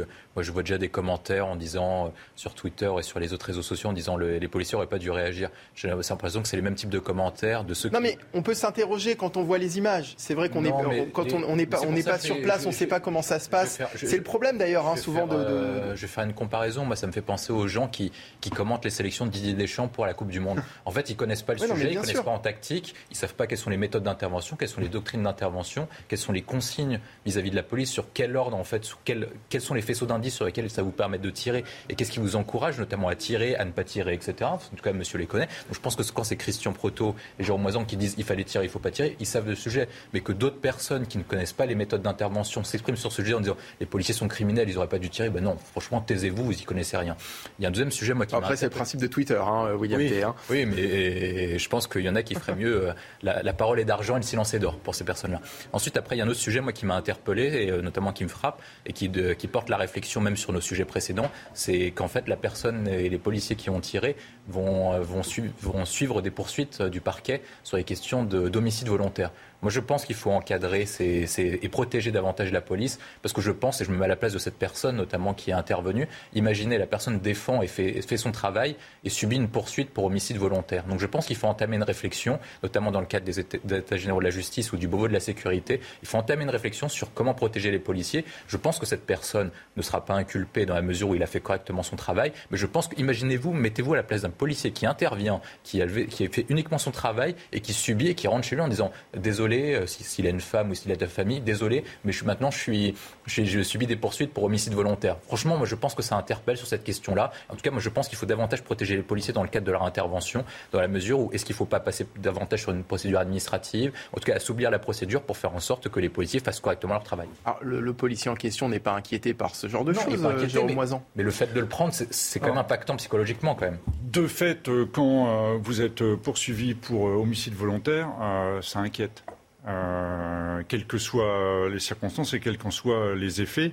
Euh, évidemment, le collègue euh, n'a pas été écroué, mais probablement qu'on lui a fait euh, comprendre que euh, tous les éléments euh, de reconnaissance de la présomption de légitime défense étaient, étaient réunis. Mais, mais en attendant, il est quand même sous le coup d'une de poursuite pour homicide volontaire. Donc psychologiquement, forcément, ça perturbe. Et puis, on sait la, la, la, rapidité avec laquelle s'exerce la justice en France. donc c'est quelque chose qui est parti pour perturber ce collègue ou ses collègues longtemps. Et on a énormément de collègues qui sont dans ces situations, pas toujours sur l'usage d'armes à feu, mais dans d'autres situations. Euh, et, nous, on prône la mise en place de pôles de, magistrats dédiés aux affaires liées à l'usage des armes, notamment pour gagner du temps, parce qu'ils ont la connaissance de ces phénomènes et on, souhaite que ces, ces procédures ne s'éternisent pas. On a des collègues qui sont, qui sont en attente depuis 10 ans, 12 ans. C'est une vie, une carrière qui est en suspension. Ce sont des affaires qui, qui jouent un rôle forcément aussi dans l'image de, de, la police, hein, dont on parle beaucoup en ce moment, euh, euh, notamment pour, euh, pour, tout ce qui est, pour toute la question du, du, recrutement aussi, hein, pour des jeunes qui auraient envie de, de s'engager dans la police et qui peuvent avoir l'impression que la hiérarchie les, les, les, soutient pas dans, dans des cas comme ça. Oui, clairement, ça participe d'abord la mise en danger, euh, parce que euh, on, il semble que euh, certaines personnes soient intriguées de la réaction de mes collègues, mais d'abord, comme tout un chacun, ils sont, sujets à la, même, à la surprise, ils sont sujets à la peur, parce que que vous soyez policier ou pas policier, quand soudainement vous menace d'un couteau, eh ben, vous êtes sous l'effet de la peur. Et encore une fois, mes collègues ont simplement réagi en réaction, comme on leur a appris de le faire. William T. Oui, moi je partage les propos qui ont été dits. Je pense qu'il faut vraiment réfléchir sur cette question-là parce que si, par cas, en fait, c'est un, élément, mais ça fait partie d'une réponse globale sur la question de comment on fait pour redonner du sens en fait au métier de policier. Évidemment, on ne pourra pas, en raison des, problèmes budgétaires et financiers, leur augmenter les salaires de façon immédiate. Mais si au moins vous répondez sur cette question et vous enlevez cette épée de Damoclès qui passe sur certains policiers, je pense que ça permettra en fait d'en soulager certains. Et les réponses parfois psychologiques et mentales sont aussi importantes que les questions financières. Et je pense qu'on le doit, surtout qu'en plus ça ne coûte rien au niveau de l'État. C'est-à-dire que ça coûte uniquement une réforme du code civil ou du code de procédure, et ça permettra de soulager les policiers. Parce que M. Moison l'a rappelé, imaginez quelqu'un qui a intervenu dans son métier, dans, le cadre de ses fonctions. Ensuite, après, pendant 10 à 12 ans, on n'a toujours pas de réponse sur une question de jugement. Et puis en plus, après, je ne connais pas toute la procédure, mais vous pourrez la développer. Dire que la personne peut-être est, suspendue dans le cadre de ses fonctions, et peut-être que subit une enquête administrative à côté, etc. Donc vous imaginez, la personne qui, s'est levée a uniquement fait son travail, et maintenant c'est sur lui que pèsent toutes ses épaules, alors qu'il a, uniquement fait son boulot. Moi, je pense que c'est véritablement problématique, et ça fait participe à la question que je, que je disais tout à l'heure, c'est la question de l'inversion en fait du phénomène auquel l'État de droit a atteint ses propres limites. Christian Proto, vous partagez cet avis? Euh, Pas complètement. Je crois qu'il est nécessaire qu'il y ait l'ouverture d'une information dès qu'il y a mort d'homme. Et cette ouverture d'information, malheureusement, l'auteur euh, des faits, même s'il est dans, euh, dans le respect des règles, il est obligé de s'expliquer. Alors bien sûr, c'est lourd, on le sait tous. Hein. Moi, j'ai été poursuivi par, Carlos pour tentative d'homicide pendant dix ans. Et le parquet a ouvert une information. Alors que euh, j'avais fait ça dans le cadre de ma mission. Euh, et, et c'était pas avéré en plus. Il l'avait supposé. Donc, euh, on est dans un état de droit. Il faut se dire que l'ouverture de l'information, c'est nécessaire pour l'exécution du droit et démontrer que ce qui pourrait être utilisé par d'autres pour dire la police euh, euh, fait l'objet euh, d'une application du droit particulière ne, l'est pas. Alors il faut faire en sorte qu'effectivement les fonctionnaires soient protégés, ils sont pris en charge en matière d'avocats, etc., et de, et de frais de justice. Et il faudrait, et là je rejoins complètement, des procédures plus courtes euh, parce que je l'ai vu avec, euh, y compris avec le GIGN ou même le RAID. Hein. Après, par exemple, l'affaire Mera, il y a eu l'ouverture d'une information et ça a duré des années. alors après, ça, c'est tout le problème de, des lenteurs de la justice euh, dans, dans, le cas de la présomption d'innocence qui pose problème. Hein. Et ça, que ce soit pour les policiers ou pour n'importe qui d'ailleurs. Hein. Oui, mais c'est comme tout jugement, il y a, il y a présomption euh, d'innocence, on est tous d'accord, mais il n'y a que le jugement qui peut dire que c'est une réalité. Et quand le jugement arrive. Euh, voilà, c'est ça, on, en revient au temps long de la justice. C'est ça, tout le, problème de la lenteur de, la justice. Euh, moi, je voudrais qu'on revienne quand même sur la sécurité de, ces aéroports, et notamment de Roissy-Charles de Gaulle. Comme l'évoquait tout à l'heure Christian Proto, cette personne n'avait absolument rien à faire ici. sur cette question-là, certains pays mettent des contrôles à l'entrée des aéroports. Est-ce qu'on ne devrait pas faire pareil finalement? William T. La difficulté, c'est est-ce qu'on a les moyens pour euh, permettre ces, contrôles? En fait, ce que font les autres pays, c'est qu'ils ferment les différentes entrées pour mettre une ou deux entrées pour limiter en fait le nombre d'entrées et ça permet de mettre des checkpoints à uniquement deux entrées plutôt que faire toutes les ouvertures de, de Roissy-Charles de Gaulle. là, c'est une réflexion qui se porte parce que dans la mesure, si vous faites ça, en fait, vous avez des flux qui sont moins rapides et donc du coup les passagers vont mettre plus de temps à entrer. Donc c'est un arbitrage qu'on doit faire sur est-ce qu'on doit mettre en place ces, ces, points de sécurité ou pas. Mais je pense, et je ne sais pas si vous pouvez me confirmer, en tout cas que la police, en tout cas les forces de l'ordre ne pourront pas couvrir toutes les entrées de Roissy-Charles de Gaulle. C'est matériellement impossible. Mais ça fonctionne dans de grands aéroports internationaux, notamment aux États-Unis. Hein. nous, on n'a pas les mêmes rapports. C'est-à-dire que si vous prenez cette question-là, c'est aussi notre question sur la question de l'arrivée sur le territoire. C'est-à-dire que quand vous allez en Chine ou aux États-Unis, vous passez une heure ou deux heures avant de rentrer sur le territoire américain parce que vous êtes contrôlé euh, activement. Est-ce que nous, on est prêt à le faire? Moi, je pense que c'est une nécessité, mais ensuite, après, ça doit entamer une réflexion sur la question des polices aux frontières, sur le nombre des moyens qui sont nécessaires, qui sont alloués aux aéroports. Et tout ça, en fait, ça ne va, pas se faire uniquement en un jour. Je pense que ça doit être un arbitrage qui doit être posé. La question de la sécurité devant les aéroports, euh, Jérôme Moisan, à l'entrée de l'aéroport? Bah, euh, C'est en tout cas un sujet. Euh, euh, d'un point de vue économie commerciale, euh, c'est un peu gênant quand même de savoir qu'il peut y avoir des SDF qui soient au milieu des, passagers. mais ce qui me gêne davantage, c'est que ce même SDF soit en, possession d'un couteau dans un hall d'aérogare. moi, je pense qu'à minima, des portiques pour détecter les objets métalliques, les armes, s'imposeraient. sauf que ça, c'est c'est euh, à l'appréciation de la direction euh, des aéroports de Paris. Et je crois savoir qu'en 2017, après les attentats euh, de Bruxelles, le président des aéroports de Paris avait été interrogé sur cette hypothèse et il l'avait décliné assez fermement.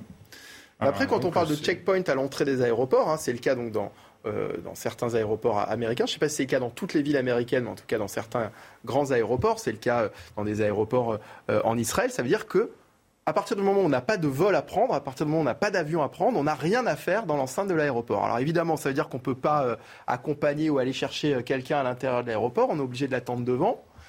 Mais en matière de sécurité, c'est quand même... Euh, on, évite par exemple ce, genre de problème. Christian Proto. Oui, moi je crois qu'il y a deux, deux, réponses ou deux approches dans votre question. Il y a le risque à travers ce que l'on a vu avec l'attentat de Bruxelles, hein, où là le type il se présente carrément comme un, passager avec manifestement ses explosifs euh, à la place de ses bagages. Et euh, est-ce qu'un contrôle d'accès aurait permis, euh, plus, tôt, puisqu'il était dans le parti public de l'aérogare, je crois me souvenir, à travers les, les images. Mais également quelque chose qui me laisse pantois, c'est de savoir qu'il y a une faune qui n'a rien à faire à Roissy, qui vit à Roissy. Ce qui fait que si cette faune peut vivre, une faune destinée à faire des choses qui ne sont pas simplement de la rapine, mais peut-être commettre euh, d'autres choses beaucoup plus graves, peut vivre également. C'est ça qui me paraît, qui, me paraît. Euh, et ça, apparemment, on le sait, puisque même un film a été fait euh, euh, sur quelqu'un qui a pu vivre je ne sais pas combien de temps. Euh, ah, vous, faites allusion au terminal. Voilà, c'est ça. Ouais, c'est ah film formidable. C'est vous qui me le rappeliez hier. donc je, me permets de réutiliser ce, film que je n'ai pas vu, mais je, me souviens de ce film. Et je pensais que c'était que un film de, fiction. Or, apparemment, vous me disiez que la personne a vraiment existé. Oui, c'était une histoire. C'est une histoire vraie, en effet. Alors, on, parle effectivement de la présence de CSDF dans un aéroport et d'autant plus hein, celui de Roissy-Charles de Gaulle, le plus grand aéroport euh, de France, qui est une vitrine pour euh, les étrangers euh, du monde entier. Et ça ne va pas redorer notre image des touristes étrangers hein, qui sont également de plus en plus nombreux à se faire agresser en plein Paris, figurez-vous. Paris où la préfecture de police a pour objectif cet été de lutter contre l'insécurité autour des sites touristiques. Reportage de Valentine Leboeuf et Nicolas Winkler. Les touristes sont de retour à Montmartre. Un retour qui rime avec augmentation des vols à l'arraché et des ventes à la sauvette. Les touristes que nous avons croisés ont chacun leur astuce pour ne pas se faire agresser. Ben non, on se balade pas avec grand chose. On garde les choses dans des sacs bien fermés, les téléphones dans les poches. Faire attention euh, à ses affaires, être prudent. Quelques minutes plus tard, nous filmons une altercation entre vendeurs à la sauvette. Très vite, ils demandent l'arrêt de la vidéo et tentent de s'emparer de notre téléphone. Pour dissuader les délinquants de passer à l'acte, un plan tourisme est mis en place chaque année depuis 2013. La présence policière est renforcée pendant toute la période estivale dans huit zones touristiques de la capitale. On a notamment plusieurs unités qui interviennent euh, sur la butte Montmartre, les patrouilles du service général euh, dont la mission principale est de sécuriser cette zone. On a également les VTT et enfin on a, on a la BAC qui intervient en civil et notamment pour lutter contre le phénomène euh, des vols à la tire, donc des, vols de, de téléphone ou de, de portefeuille commis par ruse au détriment des touristes. Sur son compte Twitter, la préfecture de police appelle les touristes à se méfier des mineurs qui demandent la signature d'une pétition. Cette année, 33 millions de vacanciers sont attendus dans la métropole parisienne. Alors une augmentation des faits de délinquance contre les touristes hein, qui va aussi avec le retour des, des touristes depuis le Covid et donc le retour des cibles potentielles, William T. Oui, bah, moi je connais la question, ça m'est déjà arrivé à Montmartre. heureusement, je m'en suis bien sorti parce que j'ai été plutôt habile. On était trois et donc du coup, c'était dans les escaliers de Montmartre. Il y, avait, il y avait deux personnes en bas et deux personnes en haut. Et en fait, ils sont armés avec un couteau. Bon, on a réussi à parlementer et négocier pour euh, leur faire comprendre que. Et donc du coup, il nous a rien arrivé. Mais si vous voulez, voulez-vous vous piquer, euh, vous piquer oui, quelque tout à chose fait, ouais, tout à fait. Hmm. Et donc du coup, ça, ça arrive. Mais c'était, c'est un phénomène qui devient de plus en plus récurrent parce que j'ai des témoignages qui sont de plus en plus similaires dans ce sens-là. La difficulté, c'est qu'en fait, cette ville euh, attire parce que c'est censé être une ville magnifique. Maintenant, c'est de moins en moins le cas en raison des dégradations et, de la propreté qui, n'est pas, qui effectuée. Et je pense que sur la question de la délinquance au quotidien et sur la question des, victimes de, enfin, des, arnaques et tout ça, on doit avoir une réponse qui est plus forte en fait, parce que c'est notre image qui se joue et notre image est de plus en plus abîmée sur la ville de Paris. Ça concerne les rues, donc les endroits touristiques, ça concerne aussi les transports publics, auxquels on a des cas de plus en plus récurrents. Et en fait, moi, ce qu'on me raconte, et notamment des, collègues étrangers, me disent que de plus en plus Paris, en tout cas, a une image qui se ternit. Je pense que cette question doit être une priorité c'est pour ça que Laurent Nunez est, arrivé à la préfecture de police. Non seulement parce que nous avons la Coupe du Monde de rugby en 2023 et également les JO de 2024. Les JO de 2024 qui vont être très risqués, notamment sur la question de l'ouverture, auquel on risque un grand fiasco, comme sur la question du Stade de France. Donc je pense que la sécurité et l'ordre public doivent être la priorité de Laurent Nunez, du gouvernement, à la fois sur Paris, sur la question des riverains, sur des questions d'image, mais également celle dans toutes les autres métropoles. Parce que vous citiez le cas de Paris, vous avez également des cas à Lyon, vous avez également des cas à Nantes, à Lille, à Marseille, etc. Donc je pense que ça doit être une des priorités du gouvernement et il doit mettre le paquet dessus. Jérôme Moisan, vous partagez ce, constat d'augmentation des, actes de délinquance euh, contre les, touristes étrangers en cette période estivale à Paris? Oui, bah, il, y a, une espèce de convoitise. Euh, effectivement, il y a une concentration de touristes sur certains lieux parisiens, donc c'est facile pour les délinquants euh, de, les cibler. reste que c'est, je crois qu'il y a une prise de conscience et du politique à l'échelon euh, national, mais aussi euh, des autorités locales. Euh, et, il y a déjà eu des réactions. Dès l'arrivée de Laurent Nunez, il y a eu de nouvelles instructions qui ont été données pour accentuer encore la présence policière sur les lieux touristiques de la capitale. D'ailleurs, pour la petite histoire, l'équipage qui fait le tampon dans la vidéo que nous regardions il y a quelques instants fait partie de ces équipages qui sont dédiés à la surveillance des lieux touristiques. Des lieux touristiques. Vous parliez du refus d'obtempérer dont dont nous, nous, parlions tout à l'heure. Christian Proto.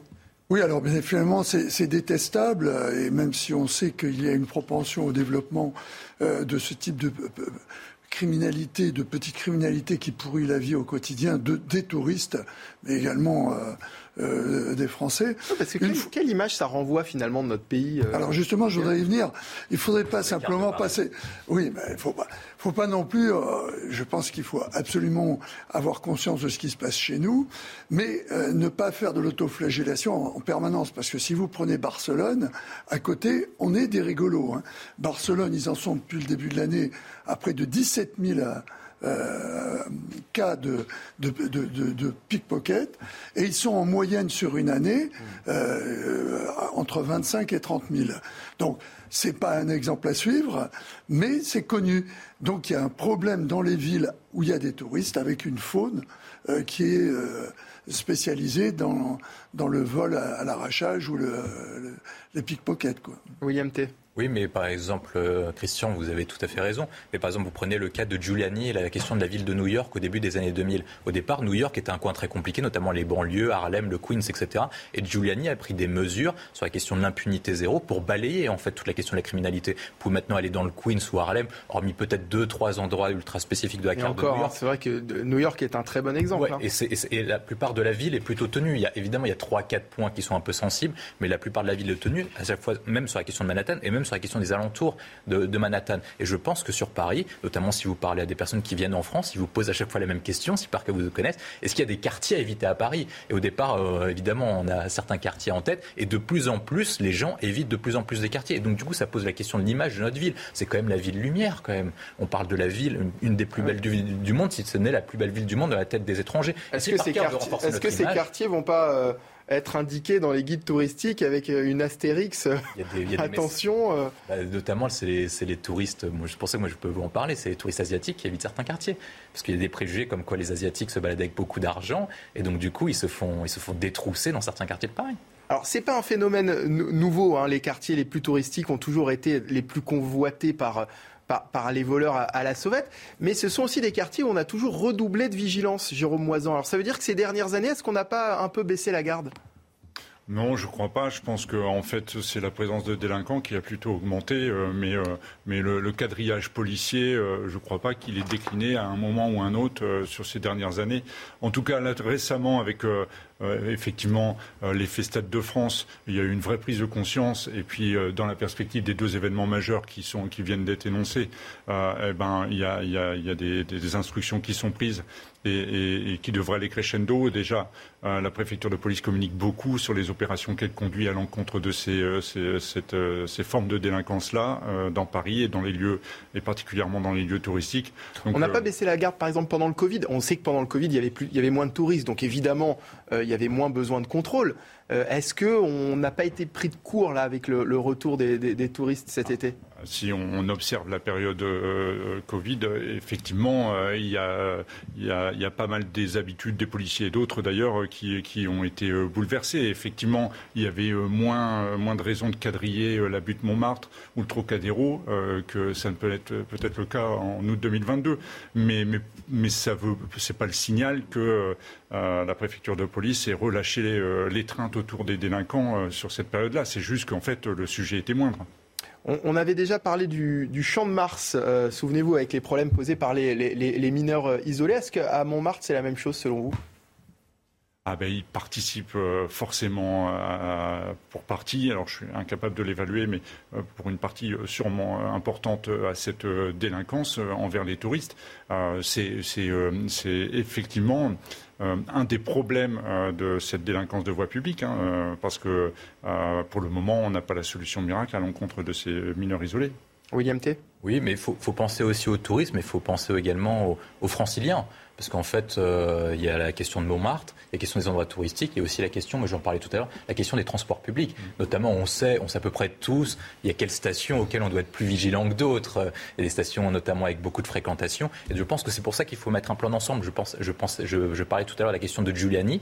Je pense vraiment que c'est le modèle à suivre pour permettre la sécurité à la fois de Paris et même des, départements aux alentours pour permettre de réinstaurer cette question d'impunité zéro. Giuliani a fait un grand plan dessus. C'était un plan, c'était la théorie des vides brisés, etc. Je ne vais, pas, revenir dessus. Mais il avait tout un ensemble, il avait un plan global en fait pour éradiquer la question de la criminalité. Après, il a retapé la question de l'urbanisme. Et donc, du coup, c'est ce type de plan global qui nous permet d'agir. Et je pense que c'est pour ça que j'ai insisté sur la question des événements. L'arrivée de la Coupe du Monde de rugby en 2023 et surtout des JO 2024 à Paris doit nous permettre de mettre des moyens exceptionnels pour redorer notre image. Il ne faut pas, à la différence de nos collègues, il faut, il faut aller dans le même sens. C'est-à-dire qu'il faut arriver sur des JO réussis, comme à Pékin en 2008, comme à Londres en 2012, pour restaurer et redonner de la fierté, de la grandeur à la France. William T, est-ce que vous savez ce qu'est le Darknet? J'en ai entendu parler, mais pas vraiment. Vous savez ce qu'est le Darknet? C'est l'Internet dark euh, qui, est, officieux sur lequel passent euh, tous les, tous les, euh, tous les criminels. Tous les criminels et euh, l'Internet sur lequel aussi on peut euh, acheter, Des, stupéfiants. On va en parler euh, dans un instant pour la suite de la belle équipe en direct sur CNews. Restez avec nous, on revient juste après la pub, toujours avec Christian Proto, William T et Jérôme Moisan. A tout de suite. La belle équipe, deuxième partie. Très heureux de vous retrouver euh, cet après-midi en direct sur euh, CNews. Merci de votre fidélité en compagnie euh, toujours de Christian Proto, fondateur du GIGN, William T, président du Cercle de réflexion Le Millénaire, Jérôme Moisan, secrétaire général unité SGP Police, et puis Patrick Caram qui vient de nous rejoindre, vice-président région Île-de-France. Bonjour Patrick. Bonjour. Bienvenue, ravi de vous accueillir cet après-midi. Est-ce que vous... pour votre invitation. Vous savez ce qu'est ce le, le dark web? Oui, ah, quand même. Oui Absolument. Ah, je pense vous avez les accès, non Vous savez Non, je n'ai jamais essayé, mais vous savez que le dark web ne sert pas simplement à, faire des trafics illicites. Ça sert aussi aux réfugiés politiques, il faut l'avoir en tête. en Russie aujourd'hui, le dark web est bien utilisé par les opposants. Euh, qui ne veulent pas se faire euh, euh, choper par, par Poutine. On va en parler dans un instant avec le, trafic de drogue, hein, qui est notamment très très présent sur le dark web. Restez avec nous. Là, il est 15h30. Il est l'heure de retrouver Arthur Muriot pour le rappel des principaux titres de l'actualité de ce jeudi. 18 départements sont désormais placés en vigilance orange canicule. Ils sont tous situés sur la façade atlantique et dans le sud-ouest du pays. Dans ces territoires, les températures dépasseront les 33 degrés et atteindront même les 40. Il faudra attendre ce week-end et ces orages pour assister à une baisse du thermomètre. La sécheresse touche désormais une large partie de notre territoire. À Pernes-les-Fontaines, dans le Vaucluse, elle a un impact sur le tourisme. Les 41 fontaines de la ville, qui attirent chaque année des centaines de visiteurs, sont à sec. Chaque été, elles sont souvent coupé 3 ou 4 jours face à la sécheresse périodique, mais cette, cette année ce sera plus. Il n'est tombé que 93 mm d'eau dans le département depuis le début de l'année, alors qu'il en faudrait 270 pour avoir un niveau correct. Une femme de 82 ans accusée d'avoir volé 16 grands tableaux à sa mère a été arrêtée au Brésil. Le butin est évalué à 140 millions d'euros à l'aide de complices, dont une fausse voyante. Cette femme aurait orchestré, orchestré toute une stratégie pour extorquer sa mère Parmi les œuvres volées, Osono et Sol Puente, deux œuvres de euh, Tarsila do Amaral, une des plus grandes figures du modernisme brésilien. Merci Arthur. Cannabis, MDMA ou encore cocaïne, autant de drogues que l'on peut trouver sur le Darknet. Ce marché noir opérant euh, sur Internet, c'est devenu le nouveau réseau de distribution de drogue, une aubaine pour les trafiquants, mais aussi pour les consommateurs. Système de notation des vendeurs, livraison rapide ou encore emballage sous vide pour que l'odeur ne soit pas euh, détectée. Nos équipes ont recueilli le témoignage exclusif d'un consommateur euh, qui témoigne à visage couvert. C'est un sujet de Nicolas Winkler et Inès Alicane. La commande est emballée dans une enveloppe sous vide pour que l'odeur ne soit pas détectée à la douane. Livrée en trois jours seulement, en point relais ou directement dans les boîtes aux lettres. Pour cette consommatrice, les prix défient toute concurrence et la prise de risque est minime. Ça peut commencer à 5 euros le gramme euh, et aller jusqu'à 15 euros le gramme suivant la qualité, mais 5 euros le gramme c'est déjà de la bonne qualité. Ça évite d'aller galérer dans des endroits sordides pour essayer de trouver du shit ou une barrette. Euh. Si les services de lutte cyber essayent d'enrayer ce fléau, il est pourtant difficile à éradiquer selon les spécialistes. Le, problème, c'est que ce sont des plateformes qui changent d'adresse régulièrement. Euh, certaines tous les jours, donc il faut qu'il y ait un suivi. Les services de cybercriminalité vont euh, pénétrer les systèmes des, euh, des, grandes organisations qui mettent en place des, des, vrais portails Internet pour pouvoir vendre et commercialiser leurs solutions et aller collecter des traces d'où ils viennent, qui ils sont, comment ils sont payés, sur quel compte bancaire. Chaque année, la vente de drogue sur ce marché parallèle génère des sommes colossales et passe sous le radar des autorités. On peut acheter de la drogue sur Internet un peu comme, euh, comme sur Amazon finalement, hein, avec, euh, via ce, darknet. Euh, Jérôme Moisan, on a parlé cette semaine du trafic de drogue dans les quartiers à, Marseille ou, dans le nord de Paris. Est-ce que la, distribution sur Internet via, via le darknet ou via d'autres plateformes d'ailleurs ne va pas finir par prendre le dessus sur la distribution dans, dans les quartiers? Alors ça, au moment où on échange, je suis bien capable de vous le dire. Hein, c'est sûr, ça, ça met une nouvelle dimension hein, et, et, en tout cas euh, assez euh, singulière pour euh, pour les services d'enquête. On, développe les services de, cybercriminalité, mais ça demande beaucoup de moyens et puis beaucoup de ressources humaines, de gens qualifiés. et puis surtout, c'est un phénomène qui est tentaculaire. Et puis et, enfin, c'est un phénomène qui connaît pas les frontières. donc c'est assez compliqué pour une police d'État que de lutter contre le dark web et, l'économie qui profite de ce support. Le dark web est un ensemble caché de sites internet accessibles uniquement par un navigateur spécialement conçu à cet effet. Il est utilisé pour préserver l'anonymat et la confidentialité des activités. Les échanges s'y font la plupart du temps en crypto-monnaie, bitcoin ou autre, qui est plus difficile à tracer que, les devises traditionnelles, évidemment. Patrick Caram. Oui, mais euh, revenons un peu sur ces plateformes. Il y a l'exemple en, 2021, et je crois que c'était en novembre 2021, d'une grosse plateforme démantelée, et, et Canazon, qui se voulait le, pendant d'Amazon, mais pour le cannabis. Canazone. Canazone. Canazone. Et, en fait, ils ont été victimes pendant plusieurs semaines d'attaques euh, euh, euh, de, virus à répétition, ça peut être des services de sécurité de, européens, ça peut venir aussi de la concurrence. ils ont fini par fermer. Et qu'est-ce qu'ils ont dit? Ils ont, ils, ont, ils ont fait en sorte de fermer en, disant le fait en tout bien, tout honneur, c'est-à-dire qu'on fait en sorte de ne pas faire comme d'autres de ses prédécesseurs. Je pense à Wall Street Market ou Empire qui avaient fermé en laissant en plan tous les acheteurs. Vous voyez donc qu'il y a, euh, même dans le dark, euh, web, il y a une sorte de moralité, entre guillemets moralité, parce que je suis totalement contre la légalisation du cannabis et je pense qu'il faut traquer ceux qui s'adonnent à ça, mais il y a certains d'entre eux qui se voient comme de vrais commerçants, des commerçants qui vont respecter la parole donnée, vis-à-vis du consommateur qu'ils empoisonnent. Mais peu importe pour eux l'empoisonnement, ce qui compte, eh bien, c'est que celui qui investit euh, et, qui achète en passant par la plateforme, eh bien, lui soit euh, effectivement euh, servi comme il le faut. Vous êtes totalement contre la légalisation. On va en parler dans un instant, Patrick, hein, puisque ça fait partie de, nos sujets de, discussion. William T. C'est un véritable monde parallèle hein, qui existe, que les autorités n'arrivent pas à pénétrer finalement. Non, et ça va être très dur de, pénétrer parce qu'il faut, il faut revenir aux origines d'Internet.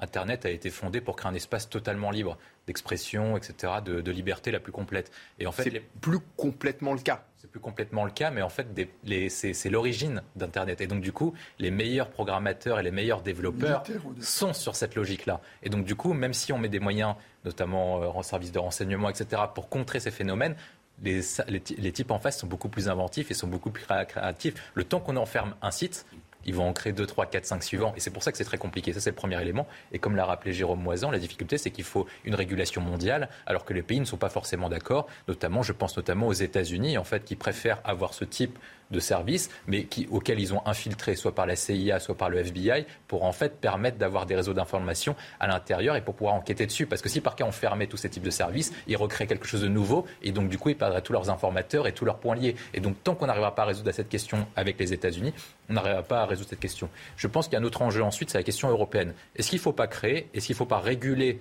l'ensemble d'Internet au niveau européen dans la mesure où en fait certains serveurs et certains accès de serveurs puissent être euh, accepter ou non sur le territoire européen. Je pense que c'est un espace de réflexion qui doit être porté au niveau de l'Union européenne. Je pense que de, plus en plus de pays sont d'accord afin de créer des géants, des géants européens alternatifs à ceux des Américains et ceux des Chinois.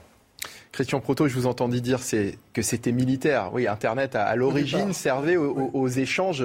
Euh, c'était un réseau de données entre, entre militaires. C'était un réseau de données de militaires qui a été euh, euh, utilisé parce qu'effectivement, c'était bah, c'est des tuyaux, hein, des tuyaux virtuels, mais c'est des tuyaux dont on a compris l'intérêt économique, et c'est comme ça que ça a été utilisé. Mais cela dit, le support, on pourrait le contrôler si on, voulait. Mais je suis un peu d'accord euh, avec ce que dit William, c'est qu'il y a intérêt à laisser circuler des réseaux pour lesquels les personnes pensent qu'ils sont complètement à l'abri, et alors que vous pouvez y avoir accès. Mais ça a l'effet pervers qu'on avait vu à l'époque de Daesh, hein, parce que ça a servi énormément en matière de terrorisme. Alors faut-il légaliser le cannabis? Le débat n'est pas nouveau, mais il ressurgit parce qu'une trentaine de membres du groupe socialiste du Sénat plaident en ce sens. Ils signent dans le monde une tribune euh, dans laquelle ils annoncent une concertation en vue du dépôt d'une proposition de loi. Ils estiment que la situation sur le sujet est intenable. Écoutez, euh, pour commencer, Gilbert Luc de Vinaz, il est sénateur PS du Nouveau-Rhône et de la métropole de Lyon. La prohibition, aujourd'hui, elle ne marque aucun résultat le ministre de l'Intérieur a essayé sur Marseille de renforcer euh, la présence de la police sur un, territoire. Effectivement, que la police était là, a priori, ça marquait des résultats, mais la police ne peut pas rester là éternellement. Après le départ de la police, la situation est devenue la même. Ce n'est pas euh, les consommateurs qui nous posent problème aujourd'hui, ce sont les points de deal. C'est là-dessus qu'il faut euh, aussi s'interroger, et c'est ce qui conduit aussi de dire que on améliorerait aussi la sécurité, la sécurité publique si cette drogue devenait une drogue licite comme l'est le tabac et l'alcool. Jérôme Moisan, est-ce qu'en légalisant le, cannabis, on va mettre fin au trafic dans, dans les rues et les quartiers selon vous? Je doute fort euh, que ces quartiers puissent se passer de l'économie souterraine qui les fait vivre. Donc si on, on, permet, on libéralise la vente du cannabis, ils vendront autre chose. Cette économie-là se tournera vers autre chose et sûrement pire. Patrick Caram Non, tout à fait d'accord avec cette, cette idée-là. Parce qu'aujourd'hui, il faut avoir en tête que des familles entières vivent uniquement euh, pas justement avec l'argent de la drogue. Donc si vous éliminez le cannabis, ils, ils iront vers des drogues de plus en plus dures et peut-être de plus en plus violentes pour ceux qui les, clients. Ça n'arrêtera pas. Il faut être très clair. la légalisation n'arrêtera pas l'utilisation euh, de, euh, enfin, ces gangs qui se mettent en place avec ces chouffes, avec cette économie souterraine, avec cette économie parallèle. Simplement un mot, un mot dessus. C'est une drogue. À partir du moment où vous mettez le doigt dans un engrenage, vous commencez à dire on va légaliser cette drogue, alors que jusque-là, en France en tout cas, on avait toujours eu je ne parle pas de, tous les partis politiques, hein. les écologistes et certains socialistes ont toujours eu en tête l'idée qu'il faut du, tout permissif. Je ne veux pas caricaturer la, position des sénateurs, mais il y, avait, il y a toujours eu cette idée que c'est une drogue, et parce que c'est une drogue, eh bien, on, doit dire à la jeunesse, c'est prohibé. Alors justement, prohibé, sauf à usage thérapeutique. Et là, pour hmm. le coup, c'est utilisé dans un certain nombre de, pays et d'hôpitaux. On va accueillir le, professeur Bruno Megarban, qui est chef réanimation à l'hôpital Lariboisière à Paris et qui est avec nous euh, également euh, pour en parler. Euh, bonjour, docteur Megarban. C'est une drogue, comme vient de le dire Patrick Caram euh, oui, tout à fait. En fait, euh, euh, dans le sens que c'est une substance qui a des effets psychoactifs, donc il peut modifier les capacités cognitives, le comportement d'un individu, et qui crée évidemment dans certaines circonstances une dépendance et la nécessité du consommateur de rechercher de façon irrépressible euh, la, substance pour la consommer en raison d'un manque qui s'établit dans son organisme. Donc oui, c'est une drogue. Maintenant, le débat concernant la dépénalisation ou la légalisation de cette drogue-ci, c'est-à-dire du cannabis, est beaucoup plus complexe, évidemment, euh, et il y a des arguments en faveur et des arguments contre. Un rapport de l'Assemblée nationale publié en mai 2021 estimait que près de 18 millions de Français en avaient déjà consommé et qu'1,5 million en consomment régulièrement. On peut dire que c'est un sujet de société, euh, euh, Christian Proto. Oui, c'est un sujet de société, mais la, libéralisation, c'est un, euh, c'est un faux problème. Je donne un exemple précis. On va être obligé de déterminer un taux de THC.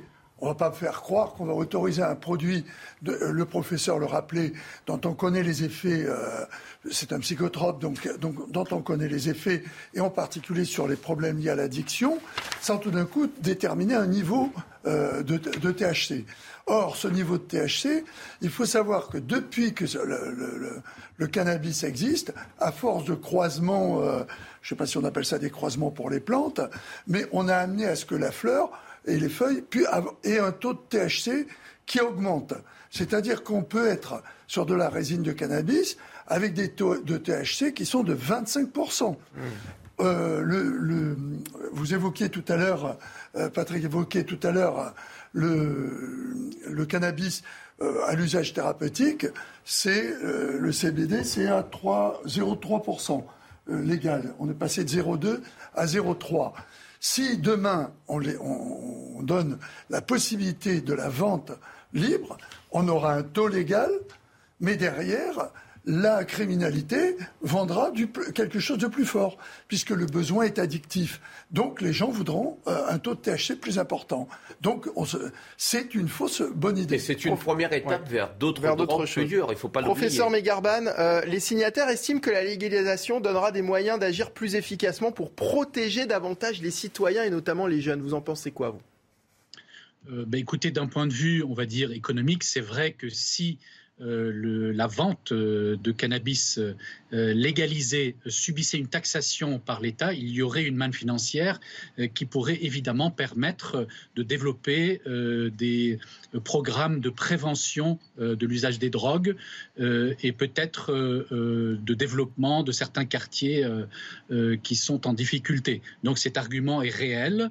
Plutôt que l'argent aille uniquement dans la poche de trafiquants avec une économie souterraine, ça pourrait bénéficier à l'État.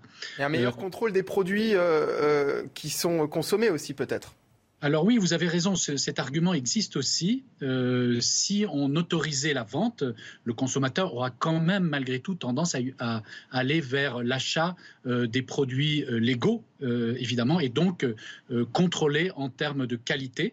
Alors il faut savoir, c'est déjà le cas dans de nombreux pays autour de nous, mais aussi dans le monde. Le Portugal, Malte, ont totalement légalisé la consommation de cannabis. le Canada, certains États aux États-Unis, l'Uruguay euh, également. Euh, et donc, euh, dans ces pays, un certain nombre de circuits de distribution du cannabis légalisé par des clubs sociaux sous contrôle de la police, avec des licences de production délivrées à, certaines, à certains organismes, voire des filières de distribution contrôlées par l'État, permettent d'assurer, de garantir la qualité des produits. mais il est vrai aussi, comme ça a été dit par les différents intervenants du plateau, il y a aussi un certain nombre d'inconvénients. Alors, on note, euh, par exemple, que la légalisation ne s'accompagne pas d'une baisse euh, des consommations. Il y a une certaine tendance à l'augmentation de la consommation de cannabis, mais par contre, les autres drogues n'augmentent pas pour autant. Mais en pratique, il faut constater que la France, malgré une politique euh, de répression euh, théorique, euh, l'une des plus sévères euh, dans le monde, eh bien, c'est le premier pays européen en termes de consommation de cannabis. Donc, vous voyez, c'est-à-dire que le fait d'interdire ne s'accompagne pas pour autant par une, réduction de la consommation. Merci beaucoup, professeur Bruno Mégarban, d'avoir été avec nous, chef réanimation à l'hôpital Lariboisière à Paris. un, mot très rapide, je vous ai pas entendu sur le sujet, William T. Il y a près d'un Français sur deux, 45% des Français qui se disent favorables à une légalisation. Je, suis contre. Euh, je pense que c'est une, une fausse bonne idée. Nous, on étudie beaucoup le conflit entre la Chine et les États-Unis. Il faut savoir pourquoi est-ce que la Chine, alors que c'était le plus grand empire de son temps, a disparu et a subi le siècle de l'humiliation. C'est à cause de la question de l'opium. Et donc, du coup, moi, je pense que la consommation de drogue conduit au déclassement de la civilisation et au déclin d'un pays. Et je pense que ce n'est pas le bon modèle. Aujourd'hui, on est sur une interdiction qui est théorique. Et moi, je pense qu'il faut rendre cette interdiction en pratique. Et il y a la consommation de drogue, mais évidemment, ils peuvent se tourner vers d'autres, hein, les, les, bandes organisées. Soit ils vendront des drogues plus dures, soit ils se tourneront vers d'autres crimes organisés. Si vous arrivez à me dire ça en 15 secondes. 15 secondes. 20% des accidents mortels sur la route sont dus à l'usage de stupéfiants. C'était important de le signaler, vous avez raison. Christian Proto, vous restez à, mes côtés. William T, vous restez également. Jérôme Moisan, on va vous remercier. Secrétaire euh, général unité SGP Police d'avoir été avec nous. On marque une pause. Patrick Caram reste également. La suite de la belle équipe dans un instant en direct sur CNews et nous reviendrons sur les feux qui continuent euh, de frapper la Gironde et qui ont euh, ravagé 6000, plus de 6800 hectares de forêt en deux jours. A tout de suite sur CNews en direct. De retour sur CNews en direct sur le plateau de la belle équipe. Nous allons revenir dans un instant sur les incendies qui frappent actuellement la Gironde et sur la visite tout à l'heure du ministre de l'Intérieur Gérald Darmanin et de la Première ministre Elisabeth Borne. Ce sera juste après le rappel des principaux titres de l'actualité. Il est quasiment 16h et il est l'heure de retrouver Arthur Muriot. Dans le Maine-et-Loire, alors que les incendies ont ravagé plus de 1500 hectares de forêt, les autorités annoncent que les deux feux seraient fixés. Plus de 500 pompiers sont mobilisés dans le département, mais la vigilance reste de mise. Les combattants du feu ont répertorié près de 22 points sensibles où d'éventuelles reprises pourraient avoir lieu. Dans une tribune publiée dans le journal Le Monde, 31 sénateurs demandent la légalisation du cannabis. Ils font tous partie du groupe socialiste et veulent répondre à une situation qu'ils qualifient d'intenable. Ils annoncent une concertation avant le dépôt d'une proposition de loi. Pour eux, la légalisation donnera plus de moyens d'agir pour protéger les concitoyens et la jeunesse. Les Français, grands fans de piscine, on compte une piscine privée pour un peu plus de 21 habitants selon la Fédération des professionnels de la piscine. En tout, il y aurait 3 3,2 millions de bassins privatifs dans l'Hexagone. Et c'est la piscine hors sol qui est en tête. On en compte 1,64 millions contre 1,55 millions de bassins enterrés. Une prise d'otage est en cours dans une banque du Liban. Un client en colère, âgé d'une quarantaine d'années, est entré armé d'un fusil de chasse et avec de l'essence qu'il aurait répandu dans l'agence bancaire. Il réclamerait son épargne de plus de 200 000 dollars. Il a libéré un individu, mais plusieurs personnes sont encore retenues en otage dans la banque. L'homme a menacé de s'immoler par le feu et de tuer tout le monde en braquant son pistolet sur la tête du directeur d'agence. Merci Arthur, Arthur Muriot pour le rappel des titres CNews et prochain point sur l'actualité dans une demi-heure. Les feux en Gironde, ils ont déjà ravagé 6800 hectares en deux jours, près de 10 000 personnes évacuées, certaines pour la deuxième fois depuis juillet. La Première ministre et le ministre de l'Intérieur étaient sur place tout à l'heure, ils ont à nouveau fait part des grandes suspicions sur l'origine de ces feux qui seraient visiblement volontaires. Les pyromanes, un phénomène qui n'est pas nouveau, mais que risque-t-il concrètement? Que dit la loi à leur sujet? Élément de réponse avec Valentine Leboeuf. En cas d'incendie criminel, le Code pénal prévoit jusqu'à 10 ans de prison et 150 000 euros d'amende. Une peine qui peut grimper à 15 ans de réclusion criminelle si des forêts ont été touchées. En cas de décès lié à un incendie intentionnel, l'auteur encourt la réclusion criminelle à perpétuité. En revanche, pour un départ de feu provoqué par une imprudence comme une cigarette ou un barbecue mal éteint, la personne risque jusqu'à un an de prison et 15 000 euros d'amende. Si on fait un parallèle avec euh, euh, les crimes qui peuvent euh, avoir sur des personnes, c'est pas parce que les sanctions sont lourdes, l'emprisonnement ou par le passé d'autres peines, qu'il y en a forcément moins. C'est plutôt l'éducation, la sensibilisation de nos concitoyens qui portera ses fruits. Lors des journées à risque, ne jetez pas vos mégots par terre. Évitez les travaux agricoles, les feux d'artifice ou les barbecues. 90% des départs de feu sont d'origine humaine. Et avec nous pour en parler, j'accueille la chef d'escadron Nassima Djebli, porte-parole de la gendarmerie nationale. Bonjour. Qu'est-ce qui peut faire euh, penser que l'origine des, feux qui frappent actuellement la Gironde sont euh, d'origine volontaire? Dès qu'il y a un feu, il y a une enquête qui est menée par la gendarmerie nationale. Donc on n'exclut aucune piste. Donc savoir d'abord si c'est une origine euh, naturelle, une origine euh, liée à la négligence ou alors criminelle. Mais toutes les pistes sont envisagées. Euh, comment est-ce qu'on retrouve un, pyromane? On a vu effectivement dans, ce sujet ce qui risquait. Comment est-ce qu'on enquête derrière? Alors dès qu'il y a un feu, nous on intervient de manière concomitante à l'action euh, des pompiers pour justement figer la scène, un peu la scène de crime, mmh. pour éviter une déperdition de preuves. Et là, on va travailler de manière euh, méthodique, c'est-à-dire qu'on euh, va travailler, on va chercher à déterminer la zone de départ du feu. Donc on va aller au plus large, comme un entonnoir, pour aller vers une zone resserrée. Et là, on va vraiment euh, procéder à rechercher euh, s'il y a un mégot de cigarette, rechercher s'il y a un briquet, quelque chose qui puisse nous donner une indication sur l'origine du départ du feu. Et à partir de là, c'est quoi? C'est des, recherches de traces d'ADN, choses comme ça? Alors on a euh, la brigade de recherche qui intervient avec des techniciens en, en, identification criminelle qui sont là justement pour faire des prélèvements, des traces et indices et justement déterminer s'il s'agit d'une origine accidentelle ou humaine. Ou humaine. Euh, le, pompier pardon, qu'on a vu dans le reportage, lui n'a pas l'air forcément pour les sanctions lourdes. Hein. Euh, il, dit qu'il faut plutôt éduquer et sensibiliser. Est-ce que vous êtes d'accord avec ça? Je pense qu'il faut jouer sur tous les leviers. La prévention, la vigilance, la responsabilisation, mais qu'il faut aussi euh, sanctionner, puisqu'à un moment donné, il y a des, vies qui sont, qui sont en péril. Allumer un feu est quelque chose de très grave il faut donc justement euh, sanctionner. William T, l'éducation, la, la sensibilisation, ça ne suffit pas? Non, je ne pense pas que ça suffise. Euh, comme l'a rappelé Madame, en fait, il faut agir sur, sur tous les leviers. Parce qu'effectivement, il faut prévenir les feux, parce que c'est toujours mieux si on arrive à prévenir. Mais si par cas vous avez un feu, il faut donner un effet de dissuasion. Et malheureusement, la société a évolué de telle fait qu'il faut dissuader davantage, qu'il faut prévenir. C'est malheureux, mais c'est comme ça. Donc du coup, évidemment, la prévention a un rôle à jouer. Je ne sais pas si l'éducation pourra aider, parce que je ne sais pas qui a été éduqué en disant que ce serait cool de faire un feu. Ça, c'est pour les départs de feu volontaires. On peut éventuellement jouer sur la prévention, sur les questions des départs involontaires, en sensibilisant, en disant attention, faites attention à, à ne pas laisser vos mégots, pas laisser un briquet, etc.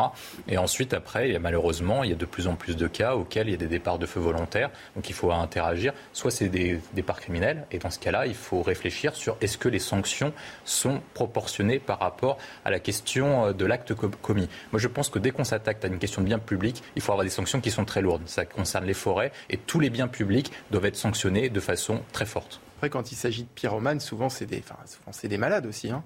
Bah, malheureusement, mais si vous, avez, si vous avez des personnes comme ça, évidemment, il y, a une question de soins. Il y a une question de soins mm. parce qu'il y a eu des cas qui ont été portés, notamment sur des pompiers qui entraient dans, dans les sapeurs-pompiers, notamment parce qu'ils avaient une affection pour, euh, pour le feu. Pour ces personnes-là, on ne pourra rien faire.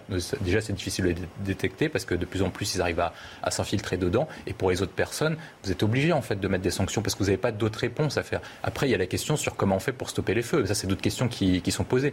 On a évoqué la question tout à l'heure, c'est la question d'adapter les moyens, évidemment. Donc il faudra avoir de faire en sorte d'avoir des unités qui soient beaucoup plus mobiles et un regroupement qui soit beaucoup plus mobile. Et comme l'a rappelé le président de la République, il faut mettre en place des moyens coordonnés et mutualisés au niveau européen. Ça repose notamment sur les Canadaires, dans la mesure où de plus en plus d'États du Sud, des pays d'Europe du Sud, sont victimes du même phénomène et ça permettra de mutualiser, de répondre au départ de feu et d'éteindre les feux. On va retrouver euh, tout de suite Marine Sabourin qui est actuellement à, à, et, qui euh, va nous faire un, état des lieux de la situation. Euh, Marine, où êtes-vous précisément? Alors on se trouve entre Ostens et Saint-Magne, près de la départementale numéro 3. Et donc comme vous pouvez le voir sur les images d'Olivier euh, Gangloff, la situation elle est très compliquée. On est juste à quelques mètres euh, du feu. Et donc ce feu il a pris, en fait nous sommes là depuis 10 minutes et donc il était euh, bien plus loin. Et là il n'arrête pas de se rapprocher de nous. Donc nous allons bientôt devoir partir. Et l'air devient irrespirable. Vous pouvez le voir, donc cet épais nuage de fumée noire. L'air est donc très compliqué, c'est très compliqué de respirer euh, ici et donc les pompiers sont à pied d'œuvre pour tenter de lutter euh, contre ce feu. Ils sont cinq camions euh, avec nous et donc comme vous pouvez le voir sur ces images, eh bien il y a les arbres ont été coupés. En fait, il y a déjà de ça plusieurs jours pour anticiper ce feu qui ne cesse de progresser. Donc ces arbres ont été euh, coupés par les pompiers puisque le feu provient de l'Andiras qui a débuté euh, il y a un mois. Et donc les pompiers attendent impatiemment que les Canadaires arrivent pour euh, tenter de calmer cet incendie qui a démarré en début d'après-midi. Que vous ont dit, Marine, les pompiers que vous avez croisés tout au long de, l'après-midi? Ils sont inquiets de la situation? Ils sont particulièrement euh, inquiets. Ils nous ont conseillé de ne pas rester euh, longtemps ici, puisque en quelques minutes, ce feu donc, a progressé totalement euh, vers nous. Et donc, ils nous disaient qu'ils étaient très inquiets sur la situation, que ça allait être très compliqué de maîtriser ce feu, de au moins le contenir dans un périmètre restreint, et qu'il fallait mettre plusieurs mois d'ici octobre pour l'éteindre complètement. Donc, ils sont particulièrement inquiets, mais soulagés aussi, puisqu'ils ont appris que des pompiers venant de Grèce, venant de Roumanie, venant d'Autriche, Allez les rejoindre dès cette fin d'après-midi euh, ici dans le secteur de l'Andiras. Merci beaucoup Marine et, voilà et ne restez pas trop effectivement dans le secteur si vous pouvez aller vous mettre euh, en sécurité euh, accompagné d'Olivier Gangloff hein, pour les images CNews. CNews. Vous avez vu ces, images hallucinantes hein, de, ce, feu qui, gagne du, terrain. Nassima Djebli, on a parlé aussi tout à l'heure de près de 10 000 personnes évacuées ça s'organise, j'imagine, entre les, les, soldats du feu et avec le, personnel de gendarmerie? Alors, la gendarmerie intervient euh, comme concurrent. Elle est là pour permettre aux soldats du feu euh, de travailler, euh, de permettre les opérations de secours. Vraiment, on est là en soutien. Et ensuite, on est là aussi pour protéger et mettre à l'abri la population. Dans les opérations d'évacuation notamment Dans les opérations d'évacuation, on le fait euh, de concert avec la police municipale, on le fait avec les élus, voilà, où on fait vraiment du porte-à-porte, où on prend les gens, on leur explique la situation pour les convaincre justement de se mettre à l'abri. Comment est-ce qu'on évacue 10 000 personnes en, en, moins de deux jours, comme ça a pu être fait là, ces dernières heures? Alors la gendarmerie, elle est pleinement mobilisée. On a eu plus de 200 gendarmes mobilisés, des gendarmes départementaux, des réservistes, même un escadron de gendarmerie euh, mobile. Et donc là, en fait, on établit euh, la zone de sécurité et on évacue, euh, on fait du porte-à-porte, voilà, et on étend la zone au fur et à mesure. Christian Proto? Oui, c'est là qu'on se rend compte du rôle important de la gendarmerie en zone en, zone qui n'est pas la zone urbaine, avec cette connaissance qu'a la gendarmerie des, euh, des brigades, à travers les brigades, la connaissance territoriale euh, des gens, mais avec des plans qui sont en amont, des plans qui sont déjà prévus euh, pour d'autres situations qui pourraient être des inondations, pas simplement les incendies. Je voudrais revenir également sur l'aspect enquête qui est, qui est vraiment important. Il faut se dire que la plupart du temps, les auteurs sont découverts, que ça soit accidentel les raisons des incendies sont découvertes. Et pour répondre à, l'interrogation de William, on a quand même affaire à des malades quand ce sont des, des pyromanes. Et il faut bien dire que la justice, après, à partir du moment où il est avéré qu'ils sont mentalement détraqués, il n'y a pas de il n'y a pas de jugement euh, possible. Mais il y a derrière, il faut les soigner. Une obligation de soins. il y a l'obligation de soins. Et on revient à, d'autres problèmes qui sont périphériques de tous les problèmes d'obligation de soins que nous avons en, matière de, criminalité ou de. C'est que ces obligations de soins, c'est le, parent pauvre. Euh, on parlait de tous les parents pauvres à chaque fois qu'on a un souci ici, mais la psychiatrie, c'est un parent pauvre en France. Et on a des vrais problèmes pour avoir une certitude sur le, le suivi des soins et l'efficacité de ces soins. Mais il faut revenir quand même, et c'est important, euh, pour dire que dans les enquêtes qui sont menées, les, découvertes des origines, qu'elles soient humaines ou accidentelles, sont effectives. Euh, sauf qu'on l'a vu, euh, un homme peut mettre le feu à plusieurs endroits. dans ce cas-là, on voit la, vitesse à laquelle ça se propage et l'impact sur la, sur la végétation. Patrick Caram, votre réaction sur la question de la, prévention aussi, de la sensibilisation pour euh, éviter. on parle effectivement des, incendies euh, volontaires. Il y a énormément d'incendies involontaires aussi. William T. l'évoquait également tout à l'heure. Avant de dire un mot là-dessus, quand même un mot pour saluer les pompiers. Les pompiers, les gendarmes, les forces de l'ordre qui aujourd'hui sont à la manœuvre. Ils risquent leur vie, ils font un véritable travail et il faut toujours, quand on a l'occasion de le faire, toujours euh, ne pas hésiter à leur rendre euh, hommage. Ils sont dévoués au bien public. Et il faut le redire. Parce qu'il y a dans d'autres circonstances des mises en cause, je pense, de manière indue, de gendarmes, de policiers. On ne va pas revenir là-dessus, mais il faut, il faut rendre hommage à, ceux qui font. Bien le faire. Et, voilà. Deux, euh, deux remarques, trois remarques. La première, c'est que l'Union européenne agit. L'Union européenne prête quatre avions et deuxièmement on des et, et, vous avez six pays européens qui enverront qui enverront des pompiers qui sont aujourd'hui en route vers la France. Donc pour J'allais dire que là, on voit concrètement à quoi peut servir cette solidarité européenne. Deuxième élément, vous parliez euh, tout à l'heure, vous avez mentionné la question de, la prévention. Il y a une prévention humaine à faire. Évidemment, il faut être sur le terrain, il faut pouvoir parler à ceux qui viennent camper, parfois dans des zones où le campement est difficile, ils viennent allumer du, des feux, ils viennent fumer. Il y a un travail à faire et il y a aussi un travail de proximité. Et moi, je ne peux pas ne pas alerter sur le fait que l'ONF, l'Office national des, forêts. a perdu 40% de son effectif. En 20 ans, on est passé euh, de 12 000 agents à 8 000 agents. Et il est prévu 500 abandons de postes, 500 suppressions de postes sur les prochaines années. Ça n'est pas acceptable. 1000 euh, 1000 postes ont déjà été supprimés sous l'ère Macron. Il faut revenir sur cette question de suppression de postes. Il joue un rôle extrêmement important et c'est important qu'il soit euh, sur le terrain. Deuxième élément, moi je demande au gouvernement euh, d'arrêter de jouer avec le feu, si j'ose dire. Ils ont en tête de vendre la moitié des maisons forestières euh, en France. Où vont ces, ces, agents? Ils sont dans ces maisons. Si vous les enlevez de ces maisons au contact avec les forêts, ils vont être éloignés des sites qui sont censés connaître et surveiller. C'est irresponsable. Troisième élément, c'est l'élément, euh, la question des moyens. Parce qu'on supprime, parce qu'on veut faire baisser le nombre de fonctionnaires, il y a là derrière la question des moyens. Vous savez comment est financier est financé principalement, pas exclusivement, mais en grande partie, cette, euh, ces, postes-là? Ben, Je vous donne en mille, allez-y. C'est des recettes tirées de la vente du bois euh, des forêts publiques. Et, vous savez qu'en 30 ans, la récolte a progressé de 30%. Et les, recettes ont, baissé de 30%. Qu'est-ce que ça veut dire? Il faut considérer que c'est un service public et ce service public ne doit pas dépendre, ne doit pas tourner en vase clos avec des recettes propres. Voilà. Le gouvernement doit tout revoir. tout revoir en amont et pas simplement au moment où ça brûle, commencer à s'apercevoir que le feu est dans la maison. Et pour aller dans votre sens, Patrick Caram, quand vous avez rendu hommage aux sapeurs-pompiers et aux, gendarmes, euh, le président de la République également euh, a salué leur travail. Emmanuel Macron, nos soldats du feu sont des héros. Retour en détail sur la visite de la Première ministre Elisabeth Borne et Gérald Darmanin en Gironde tout à l'heure. Je vous propose de regarder ce sujet d'Alexis Vallée et votre réaction en plateau juste après. Malgré les vacances, le gouvernement veut montrer qu'il est là, présent aux côtés des sapeurs-pompiers. Quelques minutes plus tôt, Emmanuel Macron rendait lui aussi hommage à l'action des secours sur Twitter.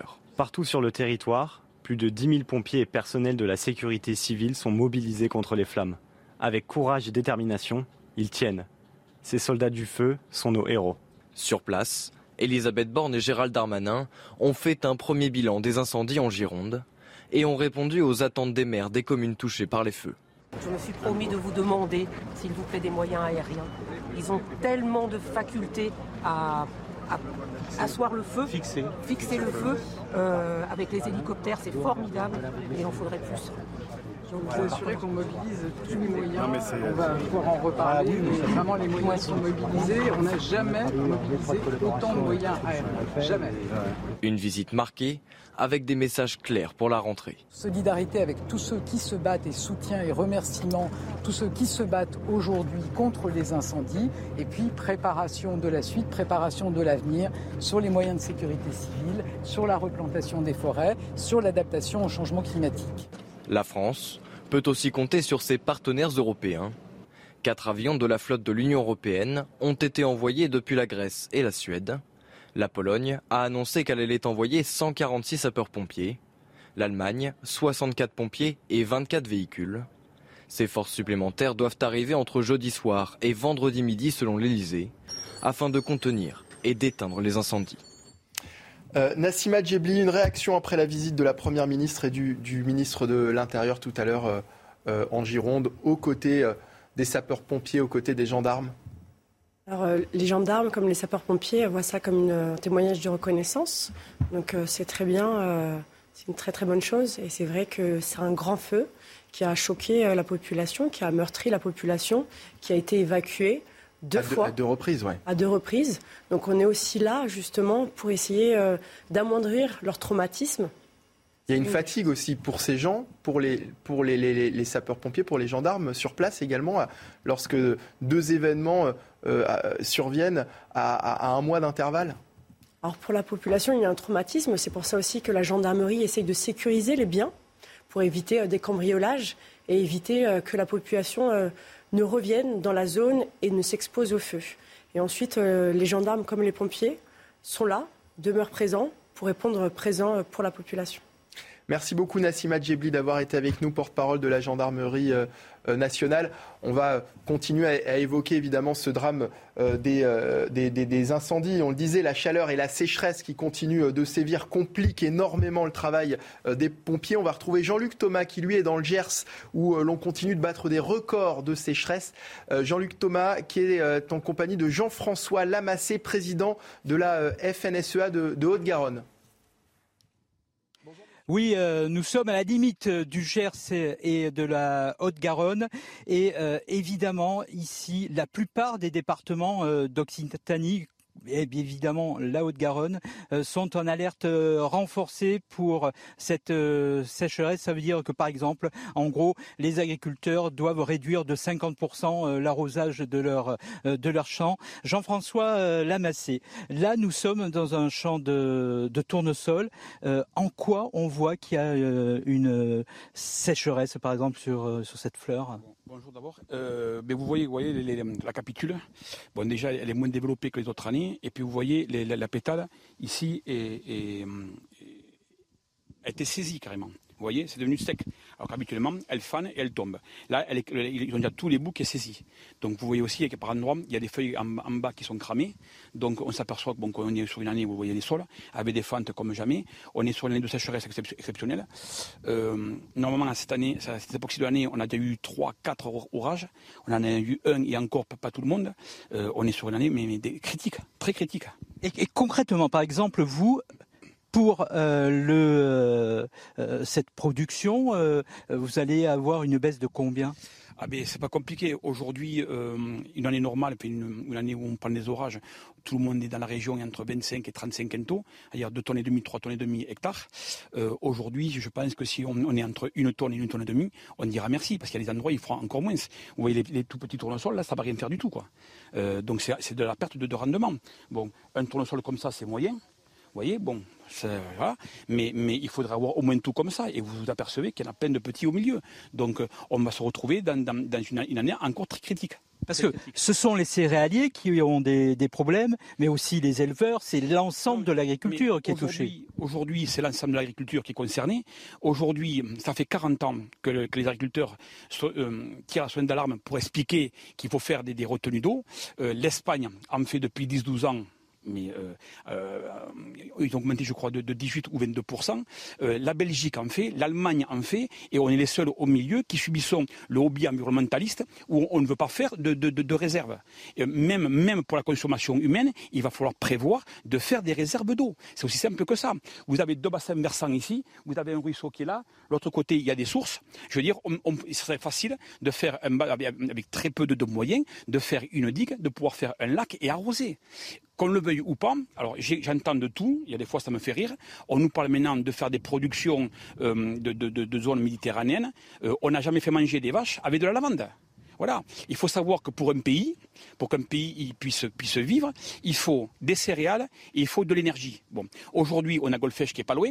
Il nous faut de l'eau pour continuer à refroidir Golfech. Euh, ça, c'est une chose. On prévoit de faire de plus en plus de centrales en France. Donc, il va falloir hum, rajouter de, l'eau. Et, il, faut, des céréales pour manger du pain, pour, pour, soigner les animaux. Il faut, qu'on continue, on ne va pas se nourrir de, d'herbes et de, et de lavande comme, comme il, il, certains on, veut le faire, le faire croire. Mais est-ce, est que le fait de rajouter euh, des réserves euh, et des retenues collinaires, ça va pas euh, ben, inciter certains agriculteurs à, dire bon mais allez on, a de l'eau on, y va et à ne pas faire attention? Mais aujourd'hui, les agriculteurs, je vais vous dire, dans le département, on a réduit entre 35 et 45% la production de maïs. On est les premiers à subir la conséquence du manque d'eau. Donc on est les premiers à faire attention. Voilà. Donc aujourd'hui, on est à fond, on ne peut pas faire moins. Voilà. Donc, et puis l'homme a besoin de manger, a besoin de, de, vivre, de se nourrir. Voilà. Et puis il, y a un proverbe qui dit l'eau c'est la vie. Les Romains à l'époque faisaient déjà des réserves d'eau. Et ils étaient moins nombreux que nous. chaque année, tout sur le, nord toulousain, il y a de plus de gens qui arrivent, il y a une, agglomération qui augmente, donc on va être obligé pour les pour les pour les, les, stations d'épuration, pour tout, il va nous falloir de l'eau. Il n'y a pas à tortiller. Voilà. Alors on veut faire plaisir à tout le monde. Euh, surtout, euh, c'est devenu un peu la mode, toutes ces, associations environnementalistes. C'est devenu à la mode, les politiques ne veulent pas leur dire non, mais à un moment donné, il va falloir choisir entre la vie des êtres humains et, la vie des oiseaux. Il faut, bien qu'on mange. Mais euh, malgré tout, euh, les euh, retenues collinaires, il faut du temps pour les construire, entre les autorisations, la construction en elle-même. Donc c'est à court terme, qu'est-ce que l'on peut faire, qu'est-ce que l'on doit faire, qu'est-ce que vous pouvez faire? Déjà, déjà, il faut, il faut que, les autorisations, parce qu'on se pose des questions là où on ne s'en pose pas, et il y a beaucoup de blocages. Il faut autoriser à faire, à faire des lacs collinaires. Il faut autoriser, mais on n'est pas obligé d'avoir des lacs de, de 50 hectares. Mais on a Charlas. Euh, qui était, le, projet était fait, il y avait tout ce qu'il fallait. Bon, c'est vrai que c'est un grand lac, mais Charlas réglait le problème de la Garonne, réglait le problème de tout. Et ça fait, et ça fait 30 ans qu'on parle de Charlas, 30 ans qu'on dit oui, on va le faire, on va le faire, il ne se fait pas. Parce qu'il y a la pression, la pression des environnementalistes. Il y a déjà ce problème-là. Ensuite, il faut une, deuxième pression des environnementalistes, c'est qu'ils ne veulent pas que, la, biologie se mette au, moyen, et les chercheurs se mettent au moyen des agriculteurs. On peut arriver, et on a trouvé des variétés de blé, de tournesol, qui demandent moins d'eau. Il faut nous les accorder. Et il faut nous, donner tous les moyens de production qu'on avait pour pouvoir faire manger tout le monde. Donc euh, voilà, la situation est quand même critique sur toute euh, l'Occitanie, mais la bonne nouvelle, c'est qu'il devrait normalement pleuvoir la semaine prochaine. Merci Jean-Luc Thomas euh, en duplex hein, depuis le Gers et merci à Jean-François Lamassé, président de la FNSEA de Haute-Garonne. Les images sont signées Corentin Bellard. Pour CNews, William T, est-ce qu'on se dirige vers une catastrophe agricole après ce qu'on entend? Jean-Luc termine par une bonne nouvelle hein, en nous disant qu'il va pleuvoir la semaine prochaine, mais on sait que les, sols sont extrêmement secs, que les averses ne vont pas changer grand-chose dans l'immédiat. Non, mais ce qu'il faut, c'est revoir notre modèle afin de prévoir pour les crises à venir. Le gouvernement, de toute façon, pour cette crise-là, ne peut que colmater, mettre des, pansements en fait sur les blessures que que nous sommes en train de subir et il faudra réfléchir déjà en fait en prévision à ce qu'on pourra faire ensuite. Je pense que sur la question de l'eau, en fait, il faut revoir notre modèle sur la question de l'aménagement du territoire, mettre en place l'économie circulaire parce qu'il faut réutiliser l'eau euh, déjà utilisée pour pouvoir la réutiliser. Notamment les pays du Sud le font parce qu'ils sont victimes de sécheresse de façon plus récurrente que nous. Et après, il faudra revoir sur la question des infrastructures pour stocker davantage l'eau. Et c'est ça les éléments essentiels, je pense, qui, qui doivent être posés. Parce qu'en fait, à chaque fois, on est toujours sur le même phénomène. Il arrive une crise, on doit réagir par rapport à la crise et en fait on n'anticipe pas déjà la prochaine. On, utilise tous nos moyens et toute l'énergie politique est honnêtement hmm. concentrée sur cette crise. actuellement, Elisabeth Borne se déplace sur la question des incendies en feu de forêt, mais est-ce que des éléments et des politiques publiques sont faits pour prévoir les prochains feux de forêt, notamment en vue de l'année prochaine Est-ce que des éléments sont pris notamment pour éviter du fait qu'on soit en restriction d'eau potable dans certains départements? Et je pense que c'est ça l'objet essentiel des politiques. On parle à chaque fois du même phénomène qui est les, les Français votent de moins en moins parce qu'ils ont moins en moins de confiance aux politiques. Je pense qu'ils ont besoin de voir que des politiques pensent principalement à la prochaine génération plutôt qu'à la prochaine élection. Patrick Caram oui, je peux que, que, dire oui à ce que vient de dire William. Nous sommes tout à fait en, face. Je veux ajouter plusieurs points. La première, euh, le premier, c'est que jamais euh, on, se on s'est retrouvé dans une situation. il y a eu quelques épisodes de sécheresse sévère, mais là aujourd'hui, c'est plusieurs points, mais en 30 secondes, Patrick. on a la pub. Oui, oui, mais rapidement. Euh, on a 93 départements sur 96 dans l'Hexagone dans lesquels on a un plan sécheresse. 62, c'est-à-dire deux tiers du, du pays est en crise aujourd'hui. Ça, c'est la première remarque. Deuxièmement est-ce qu'on ne va pas assister à une guerre de l'eau.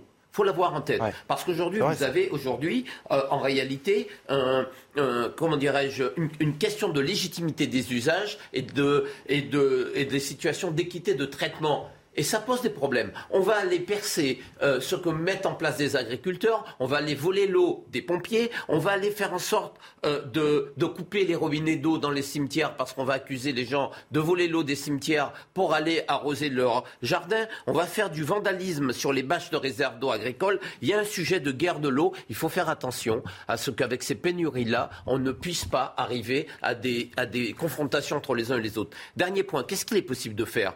Euh, Tout à l'heure, William en deux secondes, en deux secondes, très rapidement. Euh, effectivement, recyclage des eaux usées. 1% des eaux usées sont recyclées en France. Vous avez 8 fois plus en Italie, 14 fois plus en Espagne. Il faut y aller. Il faut colmater les, fuites d'eau dans les canalisations. Aujourd'hui, on, a, une très forte déperdition d'eau. Et en Outre-mer, et en Guadeloupe notamment, c'est catastrophique. En Guadeloupe et Martinique. La pub. La pub, Patrick, je suis désolé. Alors, la pub a, ses priorités que les priorités ne connaissent pas. je, suis désolé. La pub, Patrick, on revient dans un instant. On, y reviendra et puis on, reviendra également sur Eric Piolle qui persiste et signe à nouveau euh, sur la question du Burkini. A tout de suite sur CNews en direct pour la suite de la belle équipe. La belle équipe sur CNews en direct, il est 16h30 avec euh, Christian Proto, William T et Patrick Caram. La suite de nos discussions dans un instant, juste après le rappel des principaux titres de l'actualité, c'est avec Arthur Muriot. Nouveau refus d'obtempérer, cette fois-ci en plein Paris. Les faits se sont déroulés ce mardi aux alentours de 21h. Le conducteur qui roulait sans permis et sous l'emprise de stupéfiants a refusé un contrôle de police. Après une course-poursuite dans les rues de la capitale, les forces de l'ordre ont finalement réussi à stopper l'individu. De nouveaux bombardements ont eu lieu à proximité de la centrale nucléaire de Zaporizhia en Ukraine. L'occupation pro-russe de la région accuse Kiev d'être à l'origine de ces frappes. De son côté, l'opérateur ukrainien évoque cinq bombardements russes. La multiplication de ces tirs aussi proches d'un site nucléaire est au cœur des inquiétudes de l'ONU et sera donc au menu de la réunion de son Conseil de sécurité.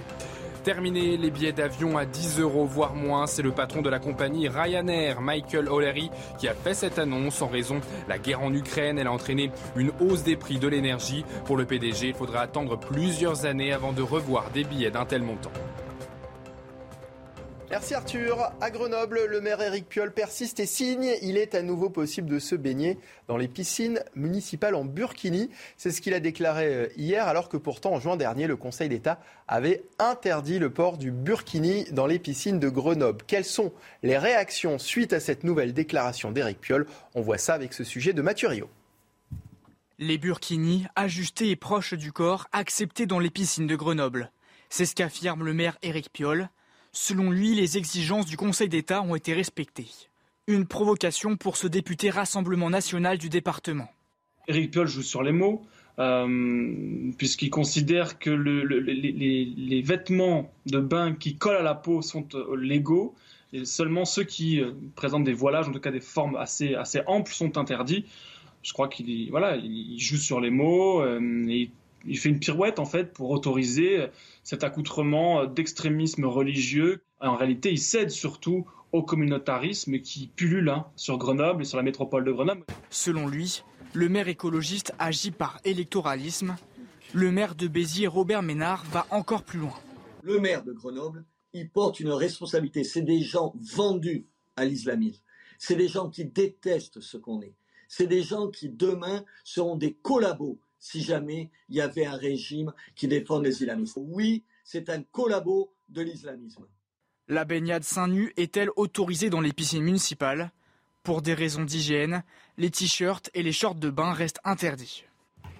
Eric Piolle ne lâche pas l'affaire malgré la décision du Conseil d'État en juin dernier. Le burkini et le topless restent autorisés à Grenoble. William T. Eric Piolle est soit un idiot, soit un traître, et dans tous les cas, il faut le sanctionner. C'est un idiot utile parce que, en fait, euh, par électoralisme et pour devenir le héros de l'islamo-gauchisme, pour succéder à Jean-Luc Mélenchon en vue de 2027, il essaie de prendre le plus de positions possible, de plus en plus radicales, pour promouvoir en fait les thèses de l'islamo-gauchisme. Et pour sécuriser la ville de Grenoble. Moi, je pense que c'est un effet néfaste sur la société parce qu'on a tout un ensemble de sujets qui est lié et on a eu une sorte de parenthèse après les, attentats du 13 novembre 2015, une petite parenthèse auquel on avait réussi en fait à endiguer euh, la montée de l'islamisme politique. Maintenant, l'islamisme politique est en train de revenir et auquel on doit vaincre en fait le totalitarisme islamique qui fait face à la société. Et je pense que sur ce point-là, notamment la loi séparatiste doit permettre une disposition qui est de suspendre certains maires. Et je pense qu'éventuellement, on doit se poser la question, en tout cas une réflexion, sur la suspension d'Éric Piolle. Pourquoi est-ce que je pense qu'il faut se poser cette question? Notamment parce qu'Éric Piolle, sur son premier arrêté, a été suspendu par le Conseil d'État. Et on sait très bien qu'Éric Piolle, du coup, a joué avec les règles et les vices de procédure, une sorte de biais à côté, pour pouvoir remettre cette règle. Et donc, du coup, quand personne fait de l'entrisme et devient un cheval de Troie de l'islam politique, il, rentre dans le coup des conditions posées par la loi séparatisme. Et je pense que Gérald Darmanin et la préfecture de l'Isère doivent poser la question de la suspension d'Éric Piolle, au moins pour s'interroger sur cette question et voir si par cas il rentre dans ces conditions. Éric Piolle est un collabo de l'islamisme. Je reprends les mots de Robert Ménard. Vous êtes d'accord avec ça euh, Moi, je suis, je suis pas sûr. C'est pour ça que je pose une interrogation entre idiot utile ou, ou collabo. Parce qu'en fait, idiot utile, ça veut dire qu'une personne y croit par idéologie et en fait euh, essaye d'aller dans le sens de cette idéologie, mais tout en ne sachant pas quelle est la volonté politique. La volonté politique, en fait, c'est de soumettre et d'imposer une sorte de totalitarisme euh, islamique sur la, société française. On le voit notamment sur la question des frères musulmans qui font de l'entrisme par le bas pour convertir les jeunes de confession musulmane à leurs idées pour qu'ils se rebellent contre le territoire français et contre la République française. Notamment, je peux citer un chiffre, c'est que 74% des jeunes de confession musulmane pensent que la loi de la charia est plus importante que la loi de la République. Et ça pose des questions de stabilité profonde sur notre modèle européen et sur notre modèle français spécifiquement. Il y a même des pays étrangers qui soutiennent ce type de démarche. Notamment, on se rappelle de la passe d'armes entre Emmanuel Macron et Recep Erdogan. Et même, on a des sujets de points de tension, notamment avec les pays du Golfe, certains pays d'Afrique subsaharienne et certains pays du Maghreb. Tant qu'on n'arrivera pas à endiguer cette menace, être clair sur notre politique extérieure, on n'arrivera pas à résoudre la question de l'intérieur. Et une fois qu'on a résolu la question extérieure, on se pose la question de l'intérieur sur les personnes qui font de l'entrisme. Est-ce que des personnes le font C'est les imams prédicateurs. On a, pensé, on a parlé tout au long de, de certains imams et d'un imam en particulier. Et ensuite, après, il faut se poser la question, et la loi séparatiste, normalement, doit le permettre,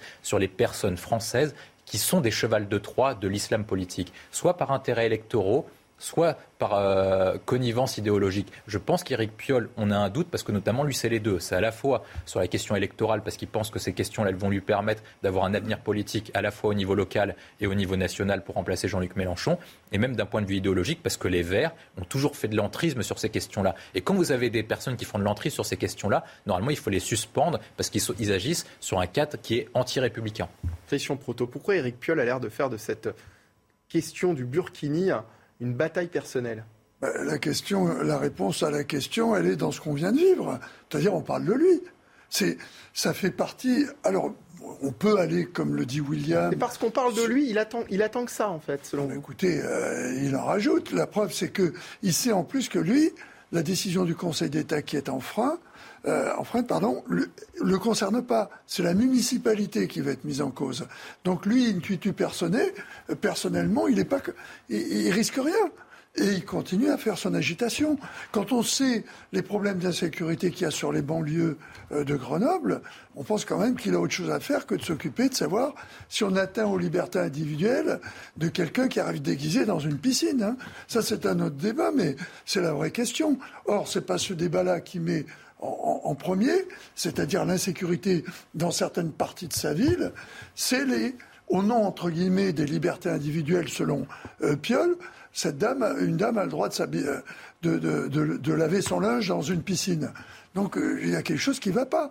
Et si on ne met pas, là je pense que le préfet pourra intervenir, parce que je trouve qu'il y a une sorte de, trouble à l'ordre public, et euh, on devrait jouer là-dessus. Patrick Caram, pourquoi le, sujet du Burkini passionne autant le maire d'Europe Éco Les Verts et les écologistes d'une manière générale d'ailleurs? Ah, c'est le match euh, maintenant Piol-Rousseau. C'est qui, aura le plus la palme de l'imbécilité. En, réalité, celui qui va marquer le plus à gauche. Rousseau a, doit à, justement des positions un peu caricaturales, c'est son positionnement, sa, sa, place en finale, le fait d'avoir contesté à Jadot. Vous vous rendez compte? Contesté à Jadot en finale la suprématie du parti. C'est-à-dire que Piol aujourd'hui essaye, essaye aujourd'hui de, de ratisser large et de faire en sorte de rassembler autour de lui, sous son panache, entre guillemets, vert, qui est la couleur politique de l'islamisme, eh bien, essaie de rassembler. ça paraît très loin de l'écologie quand même. Oui, mais bah, justement, moi je vais vous dire, attendez, moi je voudrais donner, dire une précision pour prendre le contre-pied de ce que fait concrètement Piolle. Nous avons fait exactement l'inverse en arrivant au pouvoir avec Valérie Pécresse en Ile-de-France. Nous avons interdit le burkini, je le dis, euh, sur nos îles de loisirs. Nous avons des plages, nous avons des piscines, le burkini est interdit. Et on vient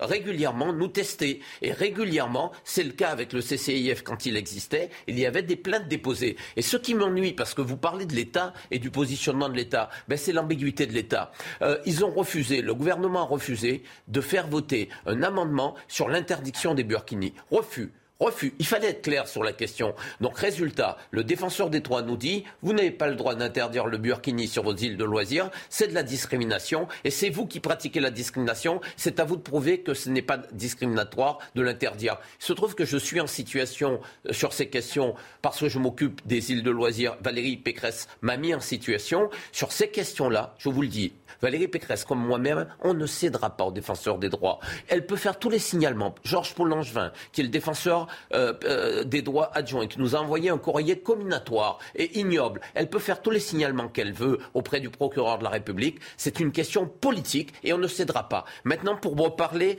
euh, de Piolle, moi je veux vous dire qu'il fait beaucoup de mal aux musulmans eux-mêmes. Parce que les musulmanes, elles, elles sont gênées quand il y a un tel débat. On le voyait sur nos îles de loisirs. Quand vous aviez quelques femmes qui venaient et que l'immense majorité des femmes ne portaient pas de, burkini et, et qu'elles voyaient quelques-unes se montrer et faire l'objet finalement de la colère des autres qui disaient mais attends, moi j'ai pas le droit de me mettre, euh, de, mettre simplement euh, un, t-shirt sur moi et on va laisser une femme complètement habillée se, baigner. C'est quoi, c'est quoi l'égalité de traitement? Eh bien, elle, elle se sentait gênée parce qu'elle se sentait stigmatisée. J'accuse Piolle aujourd'hui de jeter en pâture les, musulmans, les musulmans de France parce que ceux-ci ne lui ont rien demandé. L'histoire, l'idée du papa blanc colonial qui veut aujourd'hui décider à la place euh, de, tel ou tel, ça, ça doit être fini. Ça, c'est le passé de la France. Ça ne peut pas être le présent, le futur. Alors, que risque, on, évoquait ça avec Christian il y a un instant, que risque le, maire de, Grenoble, ou la municipalité de Grenoble d'ailleurs, en refusant d'appliquer une décision du Conseil d'État? Réponse avec euh, ces précisions d'Adrien Spiteri.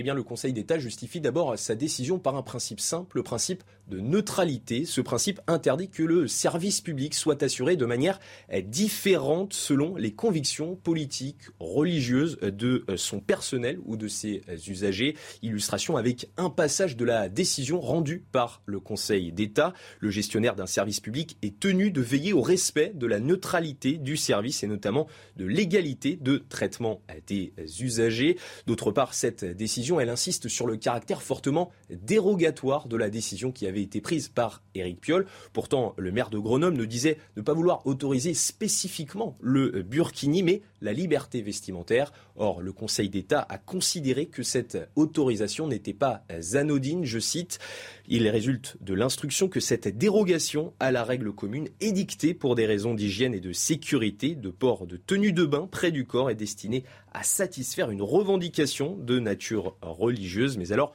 que risque concrètement Éric Piolle Eh bien, le maire en lui-même ne risque pas grand-chose, mais c'est bien la municipalité qui s'expose à euh, des sanctions. En effet, le non-respect de cette décision est susceptible d'entraîner une nouvelle saisine du Conseil d'État qui pourrait alors prononcer à l'encontre de la municipalité une injonction à se euh, conformer à la décision et puis par la suite fixer une astreinte, c'est-à-dire une sanction financière par période pour en assurer l'exécution. Je, peux, je peux ajouter quelque chose Alors un mot, il, il n'y a pas. Le, Conseil d'État est très ambigu sur la question du Burkini. Il n'y a pas pour le Conseil d'État d'interdiction édictée pour le Burkini. Que dit le Conseil d'État? Vous ne pouvez pas euh, autoriser le, Burkini. Le Conseil d'État est très ambigu sur la définition déjà du, du, du, Burkini. Non, le, ça pose aussi problème. Oui, mais l'ambiguïté du Conseil d'État est totale et on le vit nous. Il y a une jurisprudence du Conseil d'État sur les plages qui euh, euh, condamne certains maires qui ont interdit le Burkini. Pourquoi? Le Conseil d'État là considère que Piolle euh, a pris un règlement simplement pour autoriser le burkini. C'est pour cette raison-là que ce règlement est cassé et non pas parce que le Conseil d'État se prononce sur des grands principes de l'égalité femmes-hommes, des principes liés à nos valeurs, des principes liés à la laïcité, aux valeurs de la République. Pas du tout. C'est simplement parce qu'il y a une dérogation à ce principe d'égalité de traitement. Donc c'est une ambiguïté. Et moi je considère qu'il appartient au gouvernement de lever cette ambiguïté pour arrêter de mettre en difficulté tous ceux qui combattent ces dérives communautaires. Je prends l'exemple des valeuses, du voile, du voile sur les matchs, sur les compétitions de foot. C'est la même organisation, vous voyez, qui est à Grenoble, qui a organisé la manifestation sur les hitchballeuses à Paris. Souvenez-vous, profitant de cette grande manifestation de football féminin. C'est la même association. Ce sont les mêmes provocateurs, provocatrices qui agissent et qui tirent les ficelles d'élus, effectivement, comme Piolle, qui, qui ont intérêt à se laisser porter par ce courant-là. Le sujet, c'est que le gouvernement doit être clair pour apaiser la situation. On n'apaisera pas la situation en laissant une jurisprudence ambiguë euh, continuer à se développer. On l'apaisera en étant très clair. Moi, je demande au gouvernement qu'est-ce qu'il entend faire contre le défenseur des droits qui nous accuse de discriminer parce que nous avons refusé le Burkini euh, sur, sur nos îles de loisirs? Est-ce qu'il entend remettre les pendules à l'heure, dissoudre le, parce que je considère qu'aujourd'hui ce défenseur des droits n'a plus de légitimité. Il n'a plus de légitimité. C'est comme l'Observatoire de la laïcité, c'est une dérive en faveur, effectivement, d'un certain nombre de particularismes et de particularités. Est-ce que le gouvernement va prendre ses responsabilités, faire voter une loi pour remettre les pendules à l'heure et puis remettre aussi, encadrer le travail du défenseur des droits? Si le gouvernement ne le fait pas, je considère que quelque part, il a intérêt à laisser ces dérives se, se poursuivre et il joue de cet intérêt-là. C'est le en même temps d'Emmanuel Macron. Christian Proto, pourquoi le gouvernement ne peut pas le faire selon vous? C'est ce que je vous entendais dire. Euh, Parce que je crois que tout le monde est pris avec le problème de la laïcité, le droit de chacun de s'habiller comme il en a envie, y compris en clown. Le problème, c'est que si on pouvait mettre. non, non, non, je, finis juste Allez, ça. Poursuivez, poursuivez. Si, si on pouvait effectivement dire que cette manière de s'habiller crée un trouble public, je pense que ça serait plus malin de, comme manœuvre. Et c'est le cas. La preuve, c'est toutes les discussions qu'il y a autour de, de, tout ça. Parce que le burkini n'a rien à voir avec la religion, c'est une invention d'une Australienne. Une Libanaise australienne, au foyer, une femme au foyer qui, qui est là millionnaire aujourd'hui. Voilà, absolument. Alors, pour, Comme quoi les Libanais peuvent tout faire dans leur vie, y compris gagner de l'argent. C'est souvent le cas. Euh, je suis d'origine libanaise, donc on ne va pas les m'accuser de. Je sais bien, Patrick. D'être anti-libanais. Allez-y, poursuivez. non, euh, donc je vais jusqu'au bout du raisonnement. C'est que, à partir du moment où on veut euh, s'appuyer uniquement sur le principe de la laïcité, on ne pourra pas interdire formellement le burkini. À partir du moment où on dit que le burkini parce qu'il représente quelque chose d'agressif, d'une religion, et c'est reconnu comme tel par rapport à la pudeur et l'interdiction de pouvoir exhiber son corps, ça crée un trouble le public. Et ça, c'est mais je suis pas d'accord. Mais je voudrais également aller juste jusqu'au bout. Terminé, il faut aller, William T il faut aller jusqu'au bout. faut interdire les frères musulmans. Oui, alors ça, les frères musulmans, les euh, salafistes et toutes les mouvances turcophones qui sont dans notre pays. La parole à William T. Mais Christian, techniquement, on peut le faire en fait en, interprétant en fait le texte de la laïcité. Tout dépend comment on interprète le texte d'origine de la loi. Pourquoi est-ce que la loi de 1905 a été adoptée? Pour sortir les catholiques du débat public et imposer une séparation entre l'espace public et l'espace privé pour la religion catholique. Donc techniquement, le principe de base de la loi de laïcité, c'est sortir les religions de tout le débat public et de tout l'espace public. Donc techniquement, le juge administratif... Non, séparation de l'Église et de l'État. Oui, mais le texte en, en, filigrane, quand tu regardes les débats et les débats parlementaires sous la Troisième République, l'objectif des républicains de la Troisième République, c'est sortir les catholiques de toute l'école et de tous les principes républicains pour écarter notamment l'État avec l'Église catholique. Donc techniquement, on peut le faire. Soit, on peut, soit le juge n'a pas le courage d'interpréter de façon extensive, et normalement le Conseil constitutionnel et le Conseil d'État peuvent tirer des principes généraux du droit, donc là je reste sur le point juridique, soit on impose une nouvelle loi, une loi de laïcité 2 contre l'islam politique, soit on impose une loi pour vaincre le totalitarisme islamique. Mais moi, je voulais juste rajouter un point, parce que vous posiez une question, pourquoi est-ce qu'Éric Piolle fait ça? Parce qu'en fait, il faut penser sur comment maintenant est désigné un candidat à l'élection présidentielle via des primaires. Et donc, du coup, pour gagner la primaire d'Europe Écologie Les Verts, il faut 100 000 voix. Est-ce qu'en faisant ce type de décision, il attire pas 100 000 voix des quartiers du clientélisme. Alors, rapidement, quand même, sur, le Conseil d'État, le Conseil d'État a déjà tranché. Moi, je vous le dis, l'ambiguïté est totale. Là, il y a eu un cas d'espèce qui n'est pas reproductible ailleurs. Euh, le Conseil d'État continuera à avoir la même complaisance vis-à-vis du voile, vis-à-vis euh, du, burkini, vis-à-vis d'un certain nombre de sujets qui peuvent être conflictuels dans notre pays. C'est un sujet. Deuxième élément, vous avez toute la jurisprudence de la Cour européenne des droits de l'homme qui vont dans ce sens-là. Et, finalement, nos tribunaux, même si ça n'a pas de valeur impérative, nos tribunaux suivent cette jurisprudence de la Cour européenne des droits de l'homme.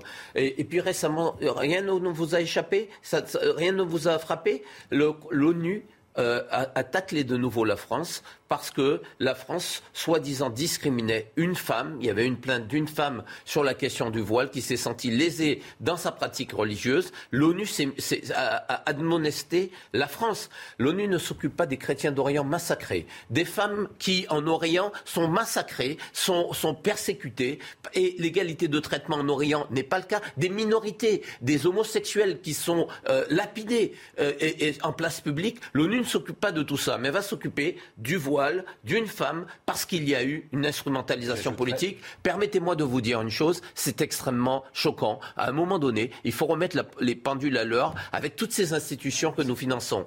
Mais j'ajouterais même, même, un point en complément à ce que dit Patrick Caram, c'est que le Conseil de l'Europe, dont dépend la Cour européenne des droits de l'homme et dont les décisions influent le juge français, avait fait la promotion du hijab mais, bien sûr, payé, payé, payé, par l'Union européenne aussi. Et le contribuable il y a des campagnes de pub. Moi, je vais vous dire, il ne faut pas stigmatiser les musulmans. Ils, ont, ils sont chez eux. Il ne faut surtout pas tomber dans le piège de l'extrême droite, type Zemmour. Ils sont chez eux en France. C'est leur pays. Mais c'est leur pays dès lors qu'ils appliquent un adage simple conduis-toi à Rome comme un Romain. C'est tout. C'est tout ce qui doit être fait pour n'importe qui. N'importe quelle personne doit avoir sa place en France, mais il faut qu'un certain nombre de règles soient respectées. Vous avez vu... D'où l'idée de sanctionner des organisations qui prônent l'islam politique. Mais, vous rendez compte... Mais, le, problème là-dessus, c'est qu'il faut avoir un courage immense pour le faire. Parce que ça, ça c'est ce que certains juges pourraient appeler un délit d'opinion. Mais je pense qu'il faut y aller. Ah il faut tenir bon. Il faut tenir bon. Il faut tenir bon. Mais il n'y a pas que les frères musulmans. Les frères musulmans, eux, ils invitent la société. Il faut, il faut effectivement commencer par les frères musulmans, les salafistes et toutes les mouvances qui sont proches d'Erdogan. Parce qu'Erdogan aujourd'hui a un poids considérable. Mm. Avec tous ces imams qui payent, les 150 imams payés par la Turquie, qui sont des fonctionnaires de l'État turc et qui, quand il y a par exemple une manifestation des Arméniens, eh bien se mettent à cibler des Arméniens. Cela, il faut leur dire, vous n'avez pas votre place dans notre pays. Dehors. C'est terminé, messieurs. Merci Patrick Caram, vice-président de la région Île-de-France, d'avoir été avec nous cet après-midi. Merci Christian Proto, fondateur du GIGN, et William T, président du Cercle de réflexion Le Millénaire. C'est déjà la fin de cette émission. La belle équipe revient demain. J'aurai le plaisir de vous retrouver à partir de 14h. Dans un instant, l'actualité continue avec Punchline, présenté par Loïc Signor. Bonne fin d'après-midi. Profitez-en si vous êtes en vacances. Et à demain. Imagine the softest sheets you've ever felt. Now imagine them getting even softer over time. That's what you'll feel with Bowl and Branch's organic cotton sheets. In a recent customer survey, 96% replied that Bowl and Branch sheets get softer with every wash. Start getting your best night's sleep in these sheets that get softer and softer for years to come. Try their sheets with a 30-night guarantee. Plus, get 15% off your first order at bowlandbranch.com. Code BUTTERY. Exclusions apply. See site for details.